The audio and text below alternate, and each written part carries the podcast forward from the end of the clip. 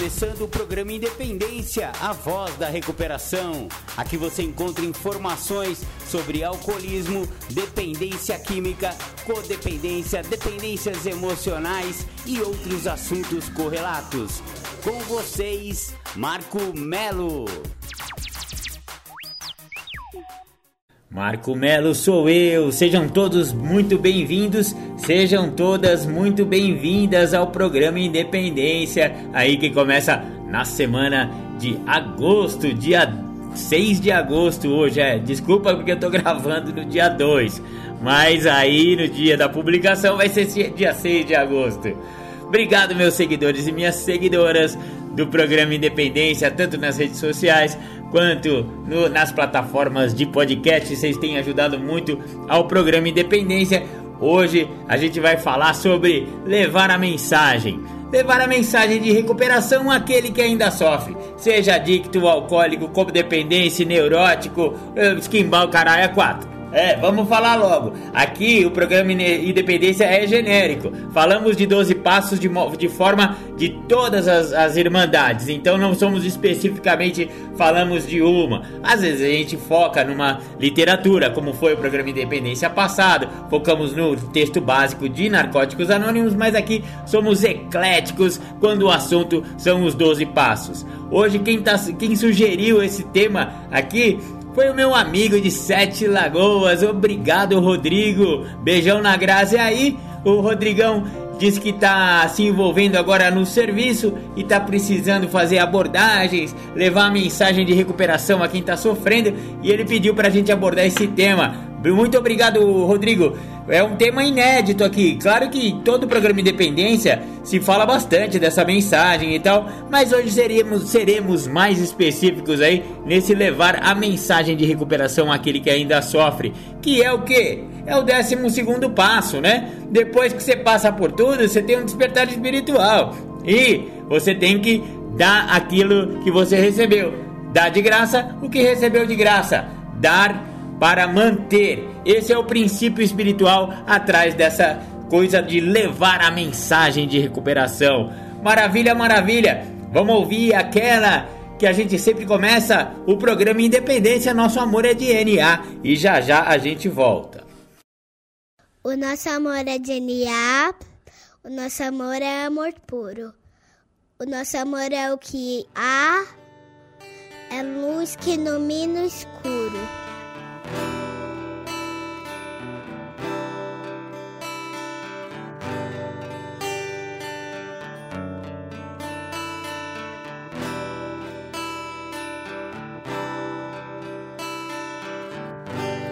Acreditamos num Deus que promove um processo de luz onde acontecem os resgates das vidas.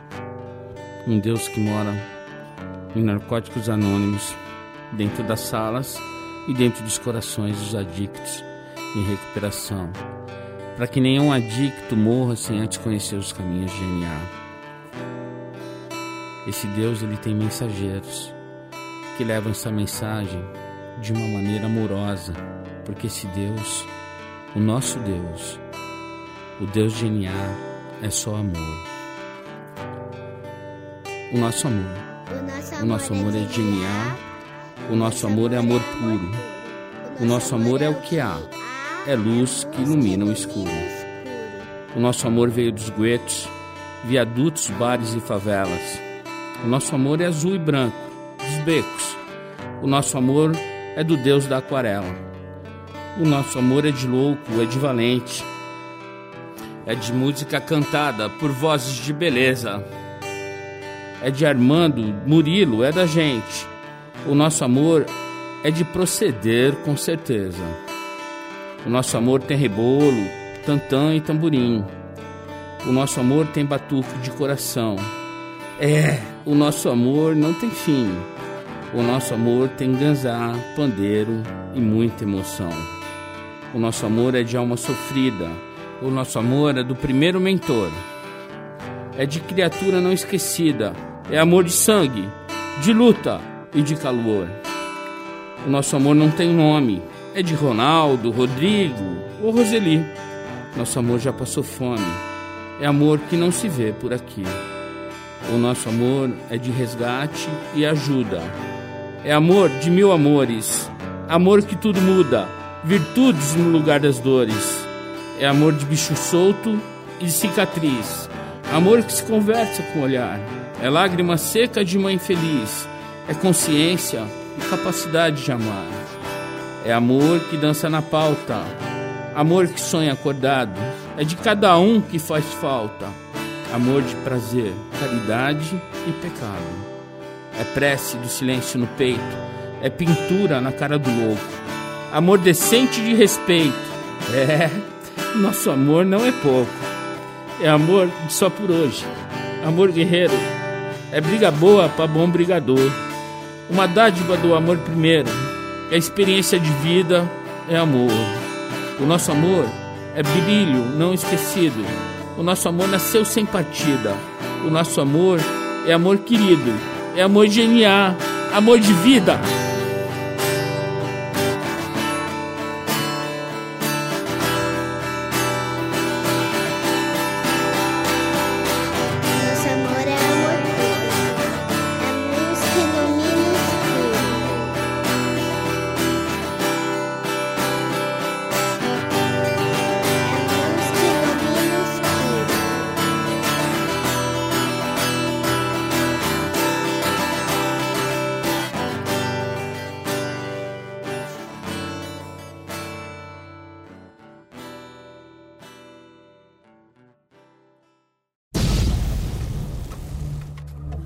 Você que ouve o programa Independência, convido a ouvir pelas plataformas de podcast. O programa Independência está no mixcloud.com barra Programa Independência.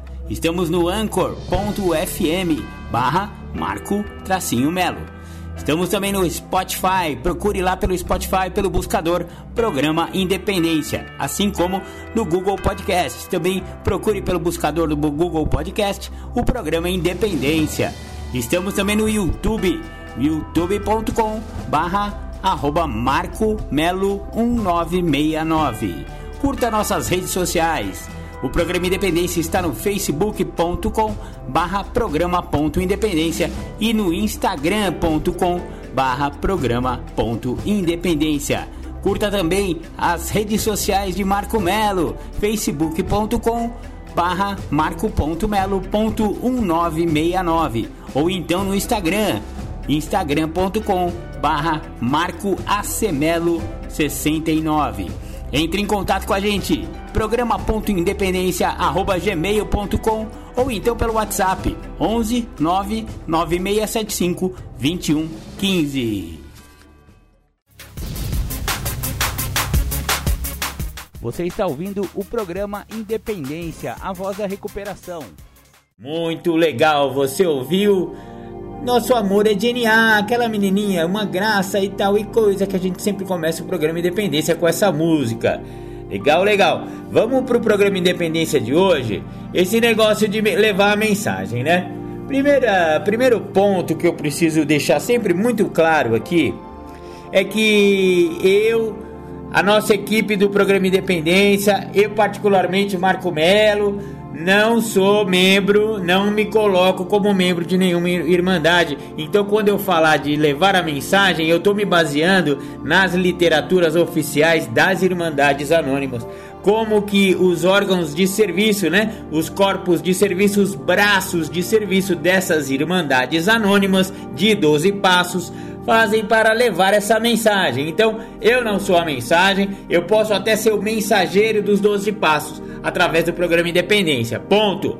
Não estou falando de mensagem de NA, de mensagem de A. É claro que essa mensagem são deles, né, galera? E eu vou falar sobre a mensagem desses caras, como não? Não tem como eu falar de recuperação você não falar de NA, de, de AA, para quem é dependente, ou então de neuróticos anônimos, para quem é, é, neurótico, ou então para os codependentes, Alanon, Naranon, Amor Exigente, são irmandades anônimas de 12 passos que precisam levar essa mensagem, porque é só dando que se mantém aquilo que tem. É engraçado esse princípio espiritual de levar a mensagem, né? No caso do AA, o órgão responsável por levar essa mensagem chama-se CTO comitê trabalhando com os outros. Porque trabalhar com os outros é aquilo que o AA é, é, o que o AA considera como sendo o coração da Irmandade. É lógico, porque é, novas pessoas têm que agregar a Irmandade para essa mensagem começar a ser cada vez maior e ser espalhada. Então é, é lamentável, tanto no AA quanto no NA, é lamentável um dependente químico, um adicto ou um alcoólico, ambos são dependentes químicos, tá galera? Adicção e alcoolismo só mudou a droga, mas é tudo dependente químico, é tudo adicto, mano. Vamos falar sério. Outro dia um companheiro lá falou: pô, Marcão, se, esse seu livro aí de, de, reflexões acerca dos 12 passos. É o livro que poss possivelmente eu vou lançar aí mais pra frente. Já tô mais da metade aí dos textos prontos. E quem sabe a gente vai lançar esse livro. E ele falou que o pessoal de ah, pode torcer um pouco o nariz quando eu fico botando assim, né? Adicto barra alcoólico ou alcoólico barra adicto. Meu, sinto muito. Se os alcoólicos estão se incomodando com isso, eu vou, eu vou, eu vou só pedir desculpa. Não é a intenção incomodar ninguém. Porém, é, eles também têm que abrir um pouquinho a mente. Aliás, a mente aberta, a boa vontade e a honestidade são pré-requisitos básicos para se entrar em recuperação. Abrir essa mente e finalmente admitir que adicção e alcoolismo trata-se da mesma doença. A única diferença é a droga que usou. É, é, ponto pacífico isso. Não tem todos os profissionais da área, toda a medicina psiquiátrica fala sobre isso. E também nas Irmandades Anônimas, o conceito mais moderno a respeito de adicção é isso. Então, é, adicção e alcoolismo é praticamente a mesma coisa. Claro que são irmandades é, separadas, cada um tem o seu foco. O foco de Alcoólicos Anônimos é nos alcoólicos, principalmente os alcoólicos puros, mas como o próprio Bill, cofundador de Alcoólicos Anônimos, falou que ia ser muito difícil nos próximos anos, e olha que o Bill morreu nos anos 70, se eu não me engano iria ser muito difícil nos próximos anos encontrar alcoólicos puros que só beberam e não usaram outras drogas. O próprio Bill, fundador da Irmandade de A, falou isso, hein, galera? Então não, não é Marco Melo que tá falando, não. É o Bill, é o Bill Watson, Bill W. É, é aquele cara, o cara que praticamente inventou todo esse negócio. Então, como o próprio Bill disse, não iriam ter muitos alcoólicos puros, mas a Irmandade de Alcoólicos Anônimos foca muito no álcool. E vamos falar a verdade? Vai ouvir o programa Independência lá, o queridinho do Brasil, o Tóxico Livre. Tem vários programas de independência que eu falo sobre álcool e alcoolismo. Por quê? Porque é a droga que mais mata. Pega todas as outras drogas lícitas e ilícitas juntas, coloca tudo num balaio Bota esse balaio em cima da balança e bota no outro prato da balança o álcool. Ó, vai pender pro lado do álcool e ó, muito e muito, porque o álcool é a, do, é, é, é a substância que mais mata no mundo. Ela mata muitas e muitas vezes mais do que todas as outras. Então, quando a gente fala de droga, não, não incluir o álcool é, é leviandade. Vamos falar a real. O álcool é a droga queridinha, porque ela é legalizada, porque com pessoas com mais de 18 anos podem beber. Opa, mais de 18 anos? Marcão, você tá falando de Brasil. Brasil, qualquer moleque de 15 anos já tá tomando todas. Vamos falar real? Olha como é cultural isso, olha como é lamentável isso. Então a gente já tá condenando as nossas nossos adolescentes, vamos falar real, a pegar uma, um, uma arma com 10 balas colocar uma bala no tambor de 10 balas, girar e clec na cabeça. É exatamente essa proporção. Cada 10 pessoas que provarem o álcool, uma vai perder tudo pro álcool, vai ser um alcoólatra. E aí vai se lascar se não encontrar um caminho de recuperação. Mas voltando ao assunto principal do programa de independência de hoje, que estamos falando em levar a mensagem. Então, é, em AA, por exemplo, existe muito essa figura de fazer abordagens, né? Dois ou mais companheiros são solicitados por uma mãe, por uma esposa, por um marido, por um pai a levarem a mensagem de Alcoólicos Anônimos através de uma abordagem pessoal. Então, esses dois ou três ou quatro companheiros vão na casa dessa pessoa para falar um pouco sobre Alcoólicos Anônimos. Existe no, no, no órgão de serviço de CTO treinamentos e literatura justamente para poder levar essa mensagem desta forma. É uma das formas de levar a mensagem de Alcoólicos Anônimos àquele alcoólico que ainda sofre. Eu, com meu amigo José Luiz, fomos em casas de muitos alcoólatras lá em Capivari naquela época que eu morava lá. Lembra lá, Zé? Se o Zé estiver eh, ouvindo esse, esse programa de hoje, ele vai lembrar. Engraçado, né? Uma vez a gente foi no, no, no. Mas o cara era pinguço, malandro. Fomos na casa do pinguço, né, meu? E eu tô falando pinguço não é pejorativamente, não, porque eu também sou um pinguço. Eu só não tô bebendo. Faz 10 anos, 9 meses e alguns dias que eu não tô bebendo, mas eu sou um cachaceiro de pé inchado. É só eu achar que eu não sou que eu volto a ser. É só esticar a mão num, num balcão de bar que eu volto a beber. Então eu continuo em vigia. Eu estou vigiando. A minha doença é incurável, é progressiva e é fatal. Então eu não posso parar de vigiar aí a minha doença. Mas como falando lá do cachaceiro, e eu fui e tal, e eu ainda não tinha muita experiência com esse negócio de levar a mensagem, né? Mas eu tinha toda a boa vontade do mundo e me interessava de verdade. Eu me interesso de verdade. Aliás, o programa Independência veio em decorrência dessa minha necessidade de levar uma mensagem de que existe vida após o álcool e existe vida após as drogas. Então, é, o programa Independência tem esse objetivo principal. Nosso pri objetivo primordial é também levar essa mensagem, é, é, é tentar espalhar essa notícia. É, é, é, estar nas redes e usar de todos os artifícios aí da internet para a gente é, passar isso aí, galera. A gente tem que passar essa informação, porque muitos vão morrer sem saber que tinha saída. E é essa é, é, a, é esse o objetivo do programa Independência e é esse o objetivo do 12 passo do, dos 12 passos anônimos, levar a mensagem àquele que ainda sofre. É, é, porra, é isso aí é muito nobre, né? Mas só voltando na história lá, Aí eu fui e tal, né? Com meu amigo Zé. E aí chegamos lá e tal. Aí ele ficou falando com a esposa do, do, do rapaz. E eu peguei o rapaz e fui lá pro quintal. E ficamos conversando. Ficamos, olha, demorou mais ou menos uma hora, né? E aí eu encontrei com o Zé, então falei, é, o rapaz ali, não sei, não, viu? Aí o Zé falou assim, mas Marcão, você fez a primeira pergunta primordial pro cara?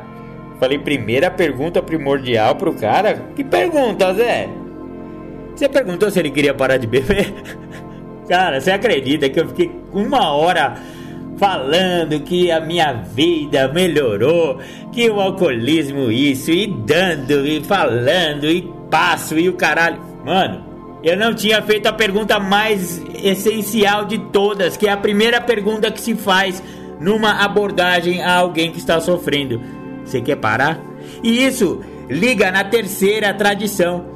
A terceira tradição diz que o único requisito para ser membro dessas irmandades, ou seja, a única coisa que vai fazer com que você salve a sua vida é se você quiser. É o desejo de parar de beber, é o desejo de parar de usar, é o desejo de se livrar da sua doença emocional, no caso de neuróticos anônimos, ou é o desejo de se recuperar, no caso dos codependentes ou familiares de adictos e alcoólicos.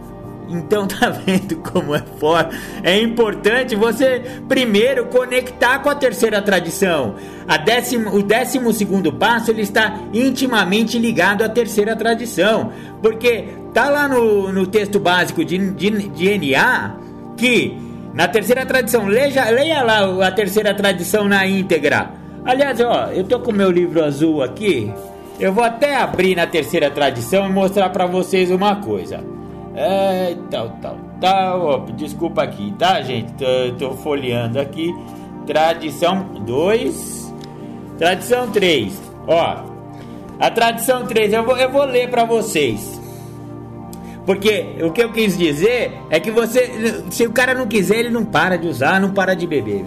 É, o único requisito para ser membro de NA é o desejo de parar de usar Essa tradição é importante para o indivíduo e para o grupo. A palavra-chave é desejo. O desejo é a base da nossa recuperação. Nas nossas histórias e na nossa experiência de tentar levar a mensagem de recuperação ao adicto que ainda sofre, há uma dolorosa realidade da vida que surge constantemente. Um adicto que não queira parar de usar não vai parar de usar. Pode ser analisado, aconselhado, persuadido, pode se rezar por ele, pode ser ameaçado, surrado, trancado mas não irá parar até que queira parar. A única coisa que pedimos aos nossos membros é que tenham este desejo. Sem ele estarão condenados, mas com ele acontecerão milagres. O desejo é o nosso único requisito. A adicção não discrimina. Essa tradição existe para assegurar que qualquer adicto, não importa as drogas que usou, sua raça, crenças religiosas, sexo, preferência sexual, condição financeira, seja livre para praticar a maneira de viver de NA com o desejo de parar de usar como único requisito para ser membro, um adicto nunca é superior ao outro. Todas as pessoas adictas são bem-vindas e iguais para obter alívio que procuram da sua adicção. Todo adicto pode se recuperar neste programa em base de igualdade. Esta tradição garante nossa liberdade de recuperação. Tornar-se membro de Narcóticos Anônimos não é automático quando alguém entra porta dentro ou quando um recém-chegado decide parar de usar. A decisão de fazer parte da nossa irmandade cabe ao indivíduo. Qualquer adicto que tenha o desejo de parar de usar pode tornar-se membro de NA. Somos adictos e o nosso problema é a adicção. A escolha de ser membro cabe ao indivíduo. Sentimos que o estado ideal de nossa irmandade é quando adictos podem vir livremente e abertamente a uma reunião de NA, onde e quando quiserem, e partir com igual liberdade. Percebemos que a recuperação é uma realidade e que a vida sem drogas é melhor do que jamais imaginávamos. Abrimos as nossas portas para outros adictos na, na esperança de que eles possam encontrar o que nós encontramos. Mas sabemos que só aqueles que tiverem o desejo de parar de usar e quiserem o que nós temos a oferecer irão se juntar a nós na nossa maneira de viver. Você tá vendo que o negócio de levar mensagem, primeira coisa tem que ter o desejo de parar de usar? Então, quando eu falei que a primeira pergunta primordial que eu devia ter feito lá pro cachaceiro era Você quer parar? Aí eu não fiz, né? Então eu gastei meu verbo à toa. Então a minha primeira dica é fazer essa pergunta, né? Você quer parar de usar? Você quer parar de beber, companheiro? Se ele já falar não, fala: olha, toma um cartãozinho aqui, vai na Irmandade quando você achar que perdeu, quando você. Enfim, né, meu? Se o cara tiver a mesma doença que eu, a doença vai levar ele. A doença vai levar ou vai matar. Tomara que, ele, que leve ele numa sala anônima. Se, antes dele morrer, mas pelo menos a sementinha foi plantada. E existem muitas, muitos casos de que você faz essa abordagem, a pessoa não quer parar, mas ele nunca tinha pensado bem a respeito do seu, da sua maneira de beber ou da sua maneira de usar. Aquilo ali plantou uma sementinha na cabeça do cara e é capaz dessa sementinha algum dia germinar. Já aconteceu comigo isso num farol. É, eu tava parado em Piracicaba, num semáforo. E aí vem o, um noia, e quando eu falo noia também não é no pejorativo, hein? Eu também sou noia, tá? Eu só não estou noia agora, faz 10 anos, porque eu decidi, eu tive esse desejo de parar de usar. Mas se eu perder esse desejo, e desejo é aquela coisa que nem a força de vontade. Você perde a força, fica só a vontade. E aí eu, com vontade, eu vou pra onde? Eu vou pra biqueira, né, meu? Então é a mesma história. O cara parou pra pedir dois reais pra comprar, entre aspas, comida. Eu olhei pra cara dele e falei, primo, você tá querendo mentir, mentir pra mentiroso, velho?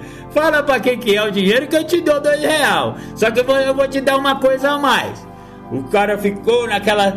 Eu falei, velho, eu, eu tava aí onde você tá, mano. Eu ficava mangueando em, em semáforo, velho. Imagina você aí de óculos escuros, todo bonitão aí nesse carrão. Carrão, tadinho, era um uninho, mas tudo bem, né? Pra quando você tá, você tá na noia, qualquer carro é carrão, né? E aí eu tava no meu uninho, né? O uninho 93, tá? Só pra vocês terem uma ideia a base do negócio. Aí eu peguei e falei, ó, Fala qual que é a real. Ele falou, é, não, é pra pegar uma droga lá, pegar uma pinga e tal, não sei o que, você tá ligado então, você tá com.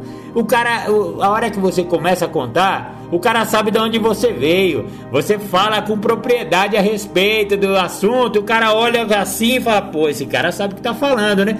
E aí eu fiz uma abordagem rápida, eu tô falando de 30 segundos que o, que o semáforo não abria.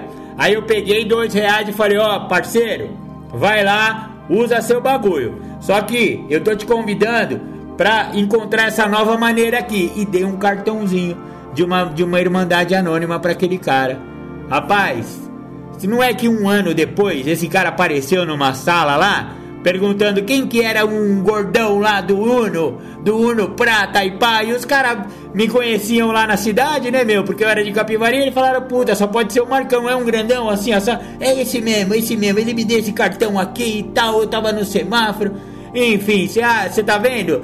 Como às vezes você planta uma semente e a semente só vai germinar um ano depois. Foi o que aconteceu, eu fui agraciado, na verdade, né? Eu fui iluminado por Deus por ter estado, estar, né, no lugar certo, na hora certa e ter falado a coisa certa. E demorou pro cara chegar, mas ele chegou antes de morrer, né? E olha só, é mais ou menos assim que é levar essa mensagem. Tem que ser uma coisa do coração, sabe? Tem que, tem que entender os sinais, é, mostrar, deixar que o, o poder superior do seu entendimento haja e trabalhe através de você. Eu vejo muito essa mensagem como uma coisa espiritual que é, a, gente vira um instrumento. Toda vez que eu tô aqui no programa Independência que eu começo a gravar, agora eu já não faço plano nenhum. Eu vou dar, dou o rec aqui no meu gravadorzinho digital e eu começo a falar e eu nem sabia o que eu ia falar hoje. Olha só, já falei um bloco inteiro aqui que nem uma tagarela, que nem um papagaio, mas eu acho que eu falei algumas coisas legais. Por quê? Porque esse poder superior ilumina. Eu tô, eu tô me permitindo ser esse instrumento desse poder superior que eu vim conhecer com os 12 passos. Falei muito pro meu tamanho, pro primeiro bloco. Eu vou. Ah, não, agora já é o segundo, né? Tirando a abertura, não sei se é número 1 um ou número 2, importa nada isso. Mas eu vou passar um som de recuperação para vocês. Dá uma pausa aqui para dar uma respirada, tomar uma água e já já a gente volta.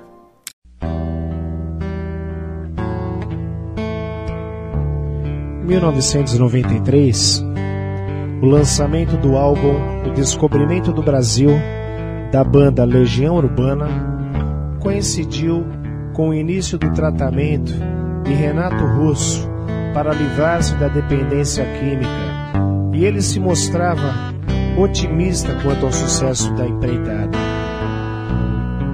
Nesse álbum há uma música que se chama Só por Hoje.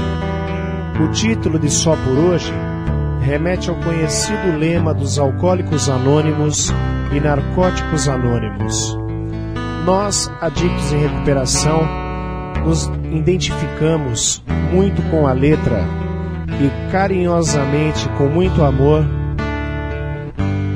fazemos agora esta homenagem ao grande poeta Renato Russo, adaptando um pouco a melodia e levando mais um pouco da mensagem de AA e NA para aquele adicto que ainda sofre nas garras de adicção. Que só por hoje, irmão, devemos evitar o primeiro gole, a primeira droga. Só por hoje deseje mais paz, amor, aceitação, humildade, esperança, mais boa vontade. Mas vá com calma que é só por hoje. Aos que têm fôlego e cantam. Há também os que têm fôlego e falam. Então digo, para que não se apague. Só por hoje eu não quero mais chorar. Só por hoje eu espero conseguir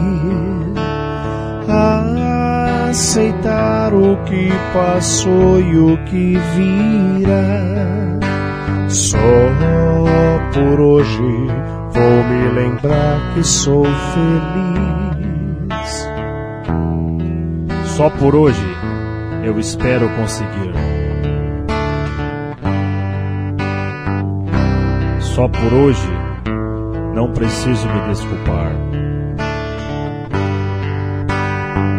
aprendi a viver um dia de cada vez. Só por hoje eu não vou me machucar. Só por hoje eu não quero me esquecer. Só por hoje vou ter mais aceitação. Só por hoje vou pedir o meu perdão. Há algumas poucas 24 horas, quase joguei a minha vida inteira fora. Viver é uma dádiva fatal, eu sei. No fim das contas, ninguém sai vivo daqui. Mas vamos com calma, é só por hoje. Ao menos isso eu aprendi. Só por hoje vou ter mais boa vontade. Só por hoje, honestidade humildade. Só por hoje sou um homem de coragem.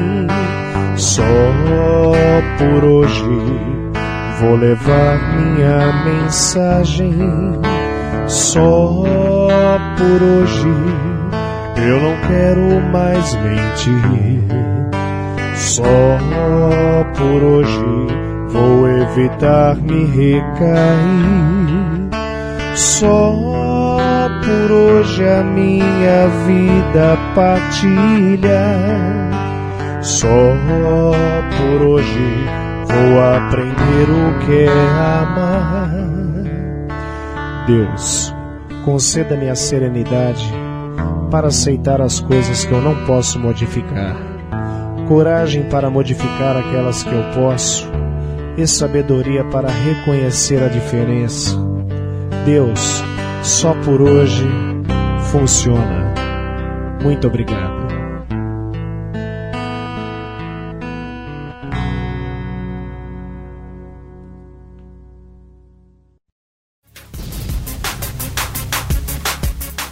Você está ouvindo o programa Independência, a voz da recuperação. Vamos com o programa Independência. Você ouviu aquela homenagem de Renato Russo, né? A, a, Renato Russo, que eu acho tão legal e tal. Quem gostou muito dessa versão e eu estou homenageando ela hoje com essa música é minha amiga Andréa Frazão, paraibana, arretada, colaboradora do programa Independência. Maravilha, maravilha. Ó, só para vocês entenderem um pouco também sobre essa mensagem, eu vou ler um pedacinho aqui do 12 passo. Porque eu não falei que o 12 passo está atrelado à terceira tradição? Então eu li a terceira tradição e eu vou ler um pedacinho aqui, ó. Passo 12. Tendo experimentado um despertar espiritual como resultado destes passos, procuramos levar esta mensagem a outros adictos e praticar estes princípios em todas as nossas atividades. Então você vê que pré-requisito para levar a mensagem é ter tido um despertar espiritual. Eu sempre falo aqui que o 12 passo você pode dar com um dia de um dia limpo. Um dia na Irmandade você já está sendo a mensagem, companheiro, companheirinha. Um dia. Só que se você continua voltando, você vai aumentar essa sua espiritualidade, esse seu entendimento a respeito dos 12 passos, você vai começar a viver os princípios espirituais dos 12 passos, e aí você vai ter muito mais condição de levar esta mensagem, né? Então, os passos conduzem a um despertar de natureza espiritual. As mudanças nas nossas vidas são evidências deste despertar. Agora já estou entrando no texto, tá, galera? Essas mudanças nos tornam mais capazes de viver segundo princípios espirituais e de levar nossa mensagem de recuperação e esperança ao adicto que ainda sofre. Entretanto, a mensagem não tem sentido se não a vivermos. À medida que vivemos nossas vidas e ações, dão, dão à mensagem mais significado do que palavras e literatura jamais conseguiriam. A ideia de um despertar espiritual for, é, toma muitas formas diferentes nas, nas nossas personalidades. E, e, mas todo este despertar espiritual tem alguns aspectos em comum. Os elementos comuns incluem o fim da solidão e um sentimento de direção nas nossas vidas. Muitos de nós acreditam que um despertar espiritual não tem sentido se não for acompanhado de um, por uma crescente paz de espírito e interesse pelos outros. Para mantermos a paz de espírito, nós nos esforçamos para viver no aqui e agora. Aqueles de nós que trabalham estes passos, o melhor que puderem, receberão muitos benefícios. Acreditamos que nossos benefícios são resultados diretos de viver este programa.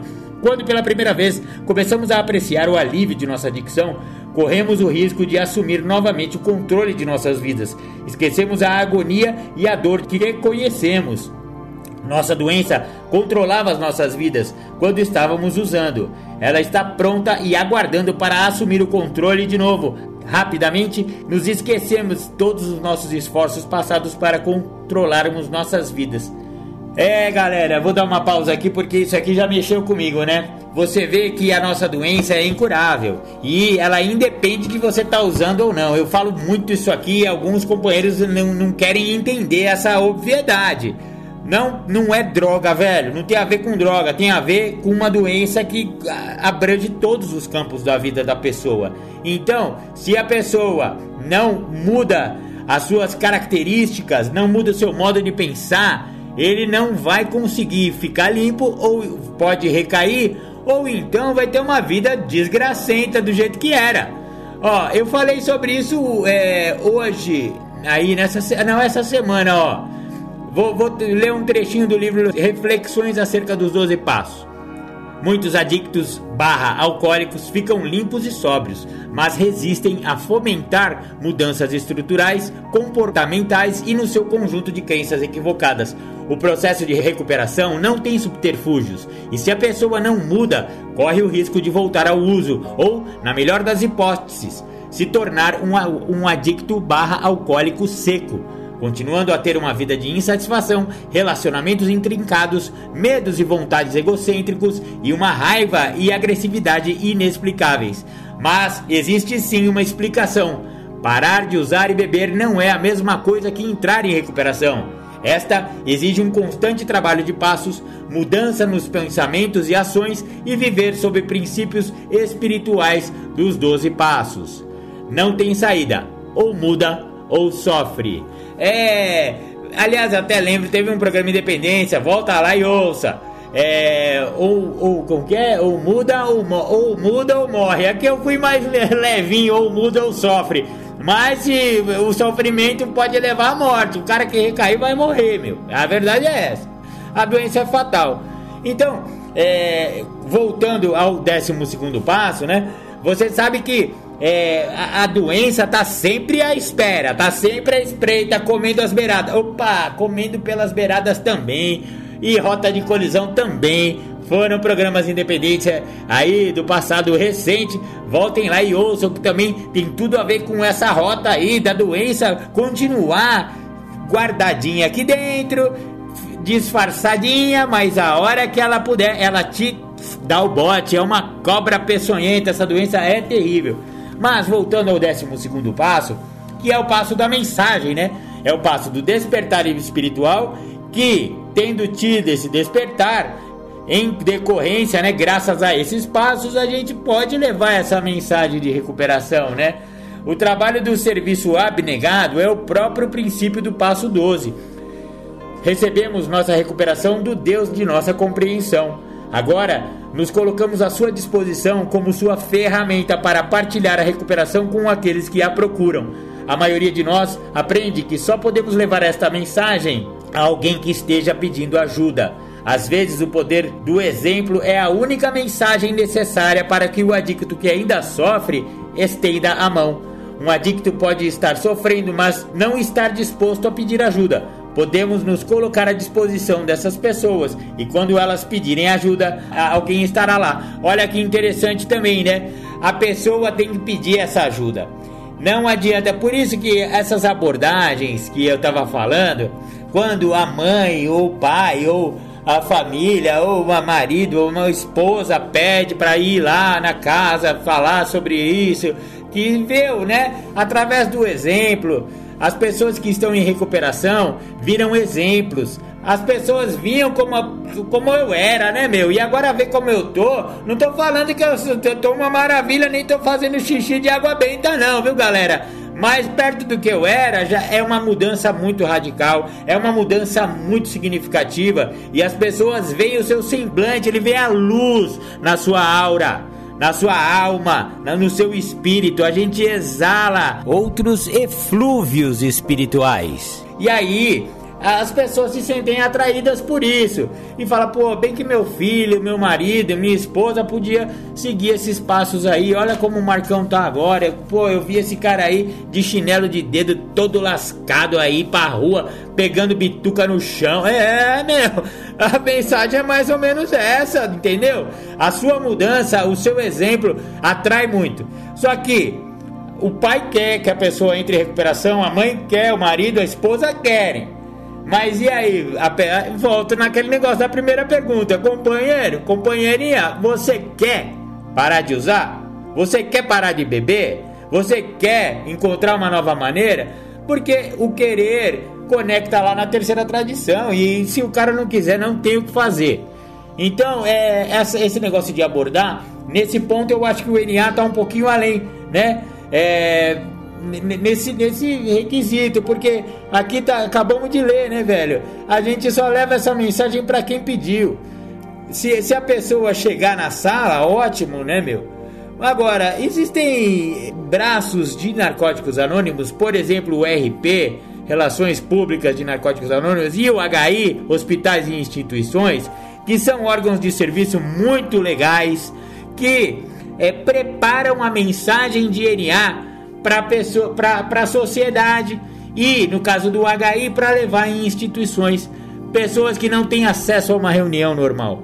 O HI vai nas cadeias, o HI vai nas clínicas, vai nos CTs, vai em diversos outros lugares para levar essa mensagem para alguém que está numa condição de não conseguir ir numa reunião aberta. Então, é, é uma outra, é uma outro tipo de abordagem, né, galera? Você vê que é, estão realmente indo num lugar para levar uma mensagem, mas no caso do RP, por exemplo, são solicitadas palestras públicas. Uma escola solicita para Narcóticos Anônimos que uma equipe preparada vá lá para falar para a molecada sobre prevenção, sobre o que aconteceu com eles, o que, que a droga foi na vida deles, o que, que é NA, né?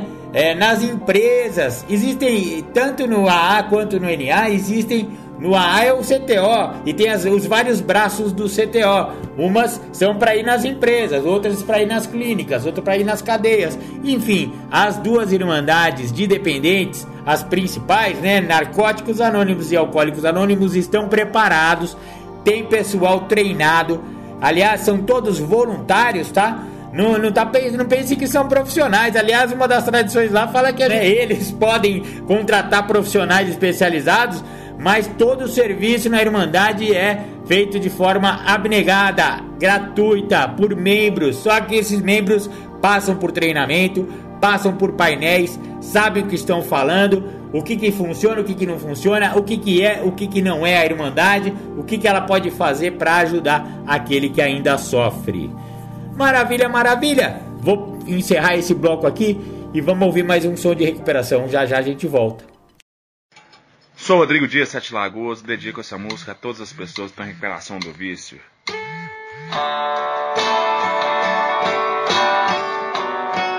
Doze passos de recuperação.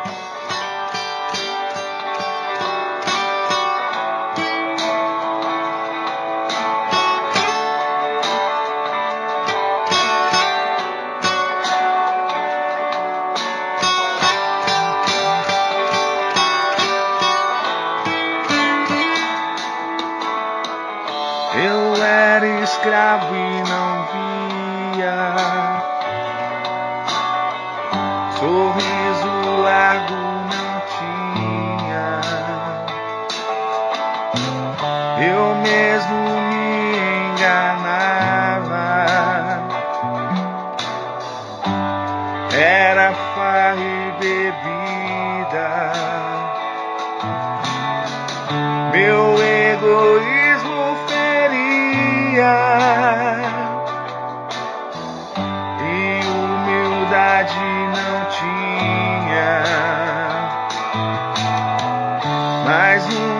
sala aberta,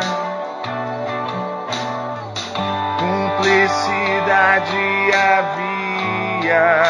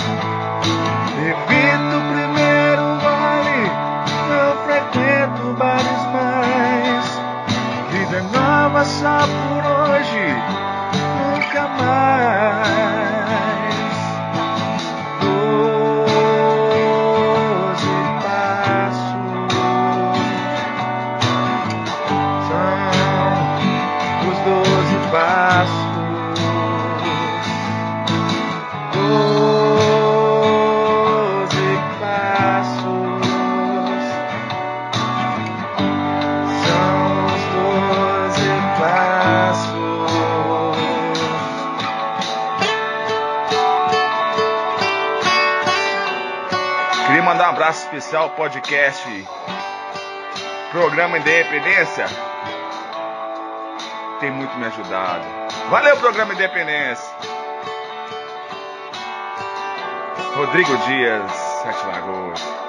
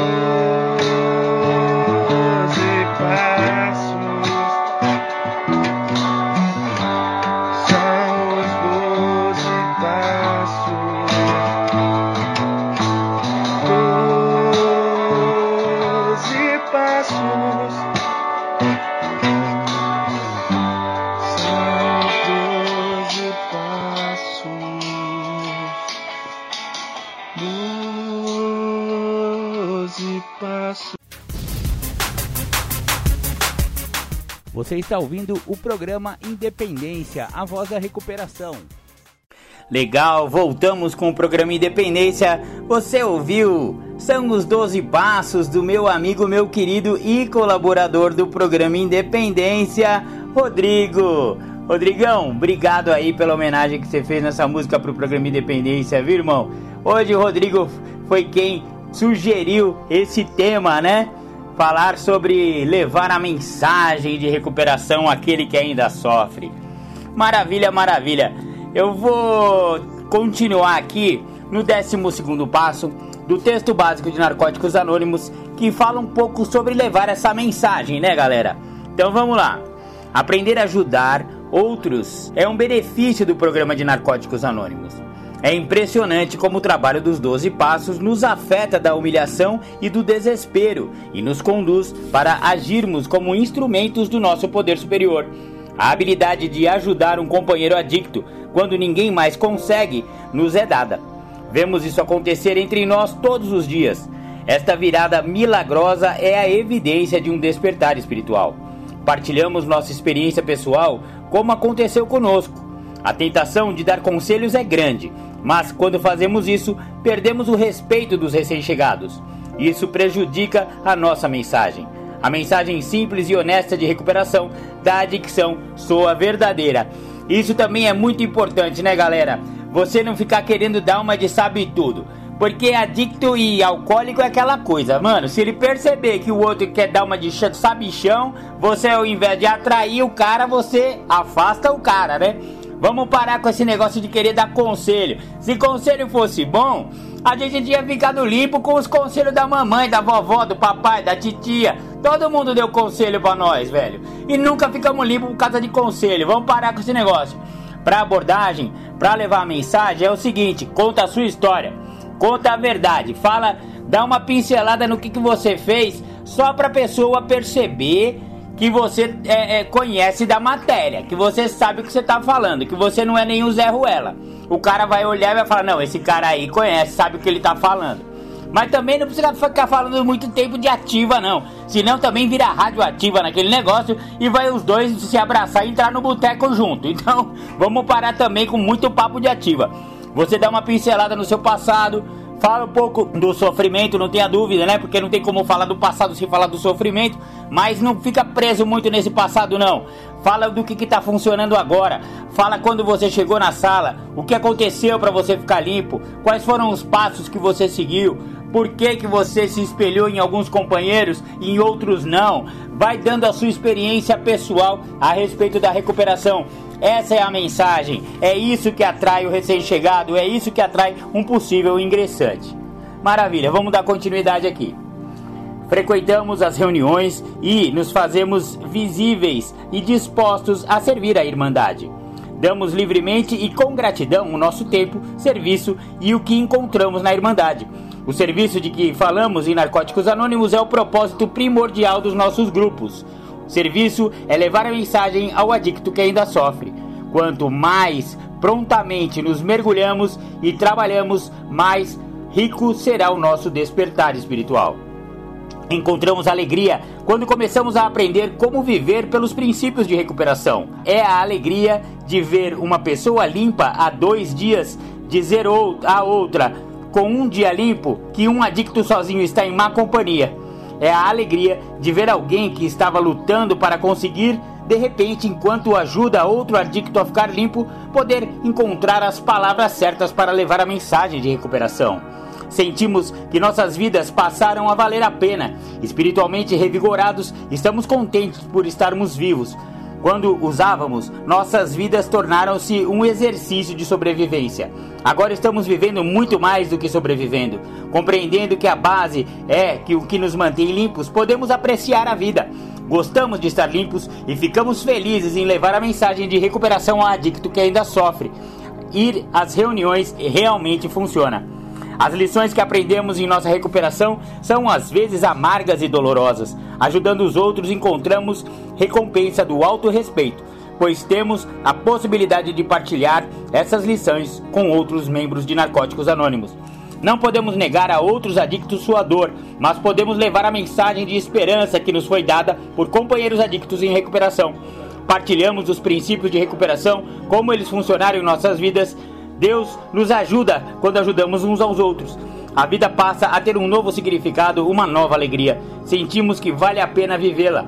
Somos renovados espiritualmente e estamos contentes por estarmos vivos. Um aspecto do nosso despertar espiritual surge através da compreensão do nosso poder superior, a qual desenvolvemos compartilhando a recuperação de outro adicto. Sim, somos uma visão de esperança. Somos exemplos de que o programa funciona. A felicidade que temos em viver limpos atrai o adicto que ainda sofre. Nós nos recuperamos para uma vida limpa e feliz. Bem-vindo à NA. Os passos não terminam aqui, os passos são um novo recomeço. Muito bacana! Esse então foi o 12 passo do livro Texto Básico de Narcóticos Anônimos e ele fala muito do que eu estava falando sobre experiência, a experiência de praticar princípios espirituais.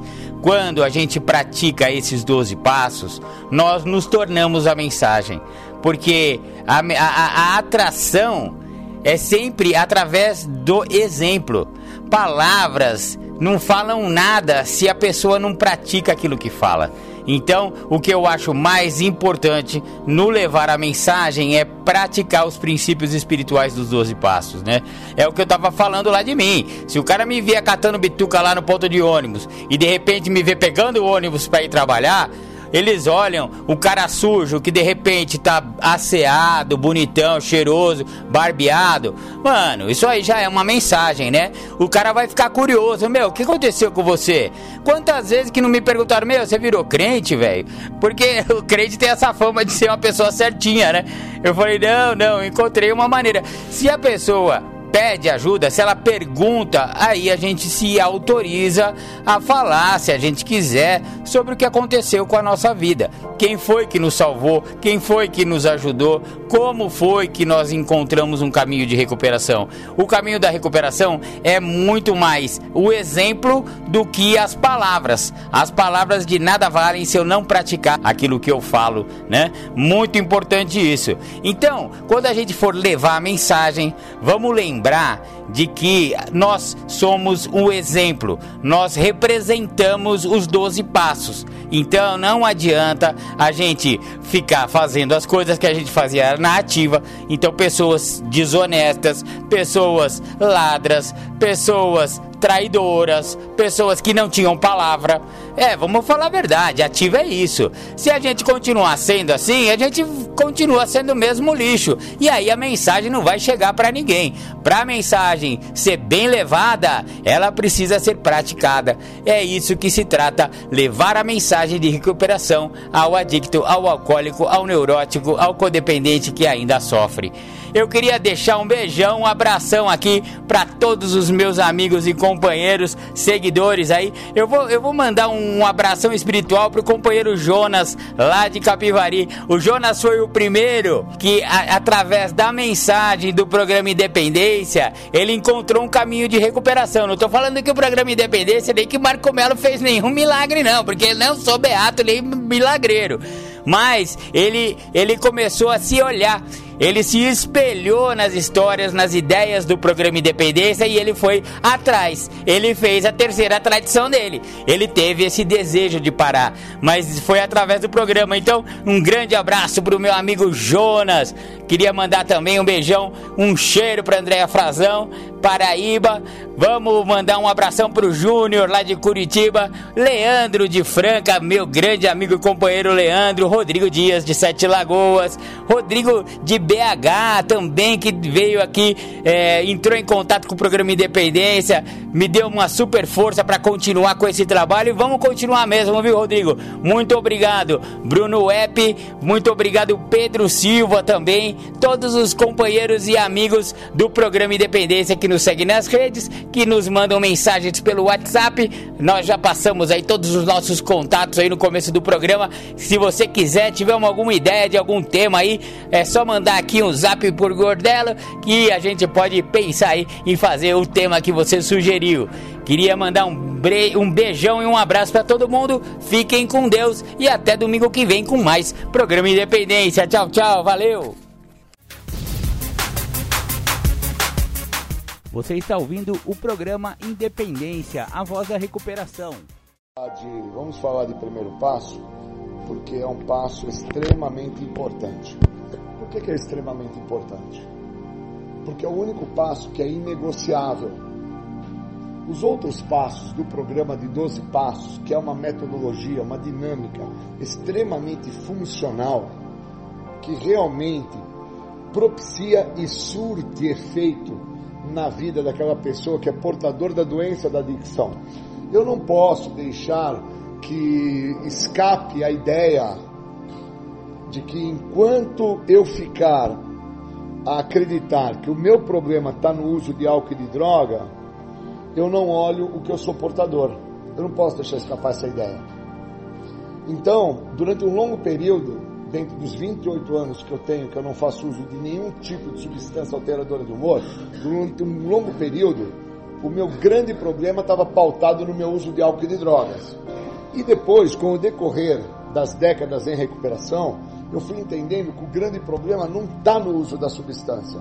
Ao contrário, o uso da substância vem para me beneficiar, me favorecer dentro de uma circunstância que eu nunca soube lidar que é com a minha identidade, que é o RG do adicto, que são os comportamentos abusivos, é uma maneira de pensar torpe, doente, exacerbada, que me faz acreditar que eu tenho determinados direitos que me cabem e não me deixa entender que eu tenho deveres a serem feitos.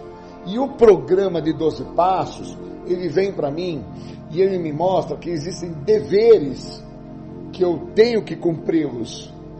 Então eu surto, eu fico chapado, eu fico maluco, eu vivo em desequilíbrio, eu tenho uma série de manifestações dessa doença chamada doença da adicção e nunca dei a devida atenção. Por causa que as pessoas que estavam à minha volta, pai, mãe, tio, tia, meu empregador, meus amigos, sempre olharam para a questão do meu uso de álcool e de drogas e olhando pela minha questão de uso de álcool e de drogas, as pessoas começam a acreditar que eu sou daquela maneira porque o cara usa droga, o cara toma picada, o cara rouba, o cara mente, o cara engana, o cara fuma crack, o cara bebe pinga, o cara é um descontrole. E enquanto as pessoas canalizaram energia para com que a minha pessoa ficasse muito voltada e desse muita atenção para a questão do meu uso de álcool e drogas, eu nunca olhei para a doença da adicção. Situação essa que no Brasil, infelizmente, nós somos de forma retrórica, porque fora do Brasil não se tem mais essa fala do dependente químico. Fora do Brasil, a fala é o adicto. E aqui no Brasil, a fala ainda é o dependente químico. Então, não se olha as adicções, não se olha que o que faz a pessoa ser adicto é a doença. Eu tenho a doença, eu não sou a doença. O que me faz ser adicto não é o meu uso de droga e nem o meu comportamento. Eu já vim com a doença. E por ter vindo com a doença, eu preciso me atentar que doença é essa, que, que ela significa para mim. E para com que eu me atente ao que é isso, eu tenho que entender que tem algo que não pode ser negociável. É inegociável. E o que é inegociável deste programa é o primeiro passo. Os outros passos eu até negocio. A ideia do segundo passo, eu negocio com a questão de que ah, eu cometi uma insanidade e justifico a insanidade trazendo uma fala bonita, plausível, porém inverídica. Eu negocio a ideia do terceiro passo. Ah, eu fiz a entrega, mas eu não entreguei completamente. Eu só fiz, mas eu puxei de volta. Ou então eu negocio a ideia de quarto passo, fazer um inventário da própria pessoa, e na verdade eu faço o inventário do meu vizinho. Eu só dou uma temperada na feijoada, na fala dele, eu dou uma temperada na história pessoal de vida dele, colocando algumas coisas a mais, para poder ficar um pouco diferente da história dele e se tornar a minha história. Então quer dizer, Júlio, que você está falando para nós aqui no grupo que o único passo que não dá para negociar é o primeiro e que todos os outros eu acabo negociando e por vezes sem perceber? Sim. Porque dentro de todos os anos que eu estou sem o uso de nenhum tipo de substância alteradora de humor, eu por vezes negociei os outros passos sempre em prol de um benefício próprio meu. E eu preciso sacar isso. Então, quando eu me atentei ao que é inegociável, que é o processo de admissão, de aceitação, é entender que o primeiro passo ele está no texto básico dividido em três partes. A primeira parte sobre a minha questão do uso, a segunda parte sobre a minha questão de perda de controle e a terceira parte e última fala de uma vida totalmente ingovernável. Então, quando eu me atento que o programa ele é extremamente importante, que não é o parar de usar drogas que é o resultado final do programa, é entender como viver esse programa em todas as áreas da minha vida, não negociar o que o programa tem a me oferecer, não querer bancar o advogado, uma tendência que eu tenho é de bancar advogado. Eu não posso estar dentro de uma, de uma condição aí de um, de um grupo de pessoas e que um do grupo está tendo um tipo de problema na situação, na escola, isso acontece muito, agora não tanto, que eu já me punha na posição do advogado para defender o cara. E aí eu não me olhava, não me atentava que isso que eu estava fazendo faz parte da minha adicção faz parte de um estado de adoecimento, da minha inferioridade, de um cara que não é nada, não parece com nada, não lembra nada. Eu preciso me atentar quem que eu sou, da onde que eu vim, até onde que eu cheguei. Cheguei ao uso da substância química, cheguei ao ápice da minha loucura, acreditando que usar álcool e droga, beber, ficar tomando baque, é, todo esse tipo de comportamento nocivo para minha saúde eu pararia quando eu quisesse. E a verdade é que eu não paro. Porque eu tenho, dentro da ideia de ter adicção, eu tenho as duas vertentes que fundamentam quem tem adicção. Eu tenho compulsão e obsessão. E aí a literatura fala que eu uso para viver e vivo para usar. E aí eu começo a entender que meu filho não tem importância, meu pai e minha mãe não tem importância, o trabalho não tem importância, os centros de tratamento que eu passei para tentar deter o uso de álcool e droga também não tinha importância, nada tinha importância. O que tinha importância era ficar suprindo a doença dentro de compulsão e obsessão. E não entendia que o primeiro passo é inegociável. Eu não posso negociar com a ideia de que eu vou parar quando eu quiser. Ou então que eu tenho controle. Ou então que a minha vida não estava totalmente ingovernável. Eu não posso. Eu tenho que deixar claro para mim, para Deus, para outro ser humano, uma condição que é inegociável. Não dá para negociar. Eu sou um cara portador de uma doença progressiva, incurável, de fins fatais, que me compromete em todas as áreas da minha vida e que ela pode ser detida em um ponto. Qual ponto é esse? É no momento que eu me encontro com ela. Quando que eu tenho que deter essa doença? Quando eu me encontro em desequilíbrio. Como é que eu entendo que eu me encontro em desequilíbrio? Aonde eu estou, no momento que eu estou. Pode ser na escola, querendo bancar o advogado dos alunos na sala de aula, que ele está tomando uma chifrada da professora, a mestra está dando para ele a oportunidade de ele se redimir, de ele entender o que está se passando na história dele, e eu impeço ele de fazer isso e ainda compro a situação dele bancando o advogado. E eu fazia muito isso também dentro do centro de tratamento, que aí eu não olho para mim. E se teve algo a qual eu sempre negociei para que eu não olhasse para mim, foi o uso de álcool e de drogas. Porque enquanto eu estou usando álcool e droga, eu não tenho que olhar para o cara que é invejoso, para o cara que dentro do RG do adicto que eu tenho, eu sou um cara preguiçoso, eu sou um cara desleixado, eu sou um cara que quer as coisas fáceis, eu não quero ter que fazer esforço nenhum. E a literatura é algo muito importante para quando eu me atento o que, que a literatura tem a oferecer. A literatura oferece a libertação da doença da adicção. A literatura não oferece o cara parar de usar droga. Ela oferece a libertação da doença. Eu tenho que entender que doença que eu tenho. Por isso que eu tenho que compreender o que está escrito na literatura. Senão eu fico pautado dentro de uma ideia doente, torpe, maluca.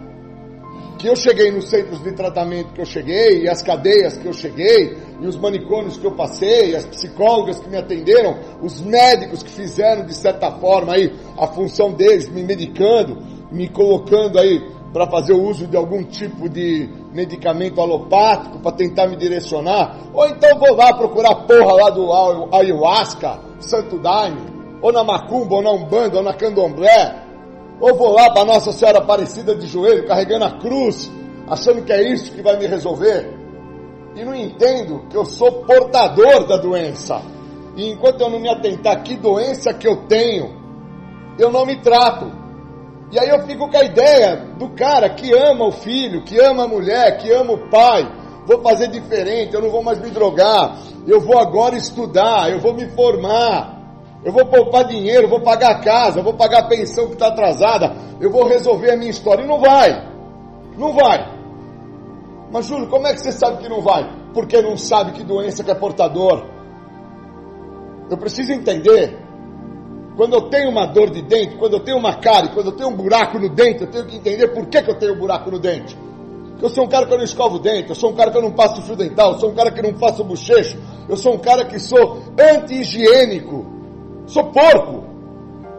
Mas o que, que eu quero? Eu quero resolver a dor. Então, para resolver a dor, o que, que eu faço? Eu vou correndo do dentista, o dentista picareta me põe para sentar na cadeira, olha que eu estou com um buraco no dente e fala, vamos pôr uma massinha aí, vamos resolver. E o programa de 12 passos não é para pôr massinha. O programa é para fazer com que eu me atente como que eu fiz para ter o um buraco no dente, como que eu fiz para ter a cárie. Então eu não posso negociar. Como é que eu faço para ter a cárie? Eu não escovo o dente, eu não passo fio dental, eu não faço um bochecho, eu não uso um Listerine. Eu sou um cara higiênico. Mas se eu quiser negociar isso, eu vou falar que foi o açúcar do bombom que eu comi que fez mal para o meu dente. E foi assim com o uso de substância química na minha vida. eu negociava com a ideia de que as situações que eu tinha trazido para minha vida, situações essas onde eu não tenho controle, vivo em descontrole, vivo em desequilíbrio, situação essa que me comprometeu pra caracas em todas as áreas da minha vida, sexo afetivo, financeiro, nos meus relacionamentos interpessoais, com os meus filhos, com os meus empregadores, com os meus educadores, por causa que eu fazia uso de álcool e de droga. Só que aí tira o uso de álcool e de droga da minha vida, me colocam no centro de tratamento, me levam para os grupos, que nem hoje aqui de narcóticos anônimos, me levam para os grupos que eu gosto de frequentar também, dos alcoólicos anônimos, e eu entendo que aqueles que estão lá sentados, como vocês estão hoje aqui, os caras não têm droga. E os caras sofrem de uma vida ingovernável, incontrolável, uma vida extremamente comprometedora. E os caras não entendem que eles são portadores da doença, que o que faz com que eles sejam daquela maneira não é a droga, porque agora não tem droga. Que o que está fazendo com que eles se encontrem da maneira que eles estão é a doença. E que se eu não me atentar que eu tenho essa doença, eu fico negociando com a ideia de que tudo que está se passando na minha vida, até onde eu cheguei no grupo anônimo, como aqui eu estou hoje, foi por causa da droga. E eu não cheguei aqui no grupo de narcóticos anônimos, no grupo de alcoólicos anônimos, por causa do álcool e da droga. Eu chego por causa do resultado de usar álcool e droga. Eu chego por causa da consequência do meu uso abusivo. Porque como eu tenho a doença, eu tenho as duas vertentes, compulsão e obsessão. Então eu não sei usar. E aí eu me comprometo. E aí é óbvio que eu tenho que chegar em algum lugar, porque alguns dos muitos que usavam comigo chegaram ao ápice da loucura e morreram. Outros foram matados. Outros estão comprometidos neurologicamente e nunca mais vão ter a identidade deles preservadas. Acabou. Então eu preciso entender que enquanto eu negocio com o programa, eu não me trato. Que o único passo que eu não posso negociar é o primeiro. Ele tem que ser inegociável. Ele é um passo que eu tenho que fazer ele de forma total e irrestritamente. Sem mimimi, Admite logo, Julião, você tem problema. Reconhece sua perda de controle. Assume uma vida totalmente ingovernável e dá um passo adiante, cara. Senão vai continuar sendo o cara que abusa do pai, da mãe, da mulher, do filho, do empregador, do educador. Vai continuar sendo um cara que a resposta para esse cara são as inúmeras internações que tu teve. São as cadeias que você vai tirar. São os sanatórios que você vai visitar são os médicos que vão ter que te amparar, são os custos operacionais que você vai assim trazer para as pessoas que estão à sua volta, sejam esses seu pai, sua mãe, sua tia, sua mulher, seu filho. E aí quem é que é a pessoa que é ruim? É o dono da clínica, é o dono do manicômio, é o juiz que determinou que eu tenho que ficar preso, é o guarda que me deteve, é tudo e todos, menos a primeira pessoa do singular, eu. Mas Júlio, por que então que você está falando aqui nessa temática para nós? Que os outros passos você negociou muito e o primeiro é inegociável? Sim, mas você sabia? Também não. Eu só venho a entender que esse passo é inegociável quando eu me coloco na primeira pessoa do singular e entendo quem que eu sou, aonde eu me encontrei, onde que eu cheguei, Cheguei no programa dos anônimos, cheguei no local onde as pessoas, quando chegam nesse local, neste grupo, elas chegam extremamente comprometidas em todas as áreas da sua vida. E que muitos desses que estão aqui hoje, eu não sei quanto a vocês, mas eu sei de mim, por vezes, negociando a situação que eu cheguei, nunca quis deixar com que as pessoas soubessem quem eu era. A que ponto que eu chego, cara? Eu me torno um advogado me torno um advogado, caraca! Querendo defender as pessoas. Eu me torno uma pessoa que compromete a minha pessoa. Me torno um ser totalmente impossibilitado de deixar claro para mim, para Deus e para outro ser humano que eu não sabia quem eu era. E que uma vez que eu entendo quem eu sou, aquilo que eu sou, tem uma chance através do programa de deixar de existir e nascer uma nova pessoa. Aí eu mato.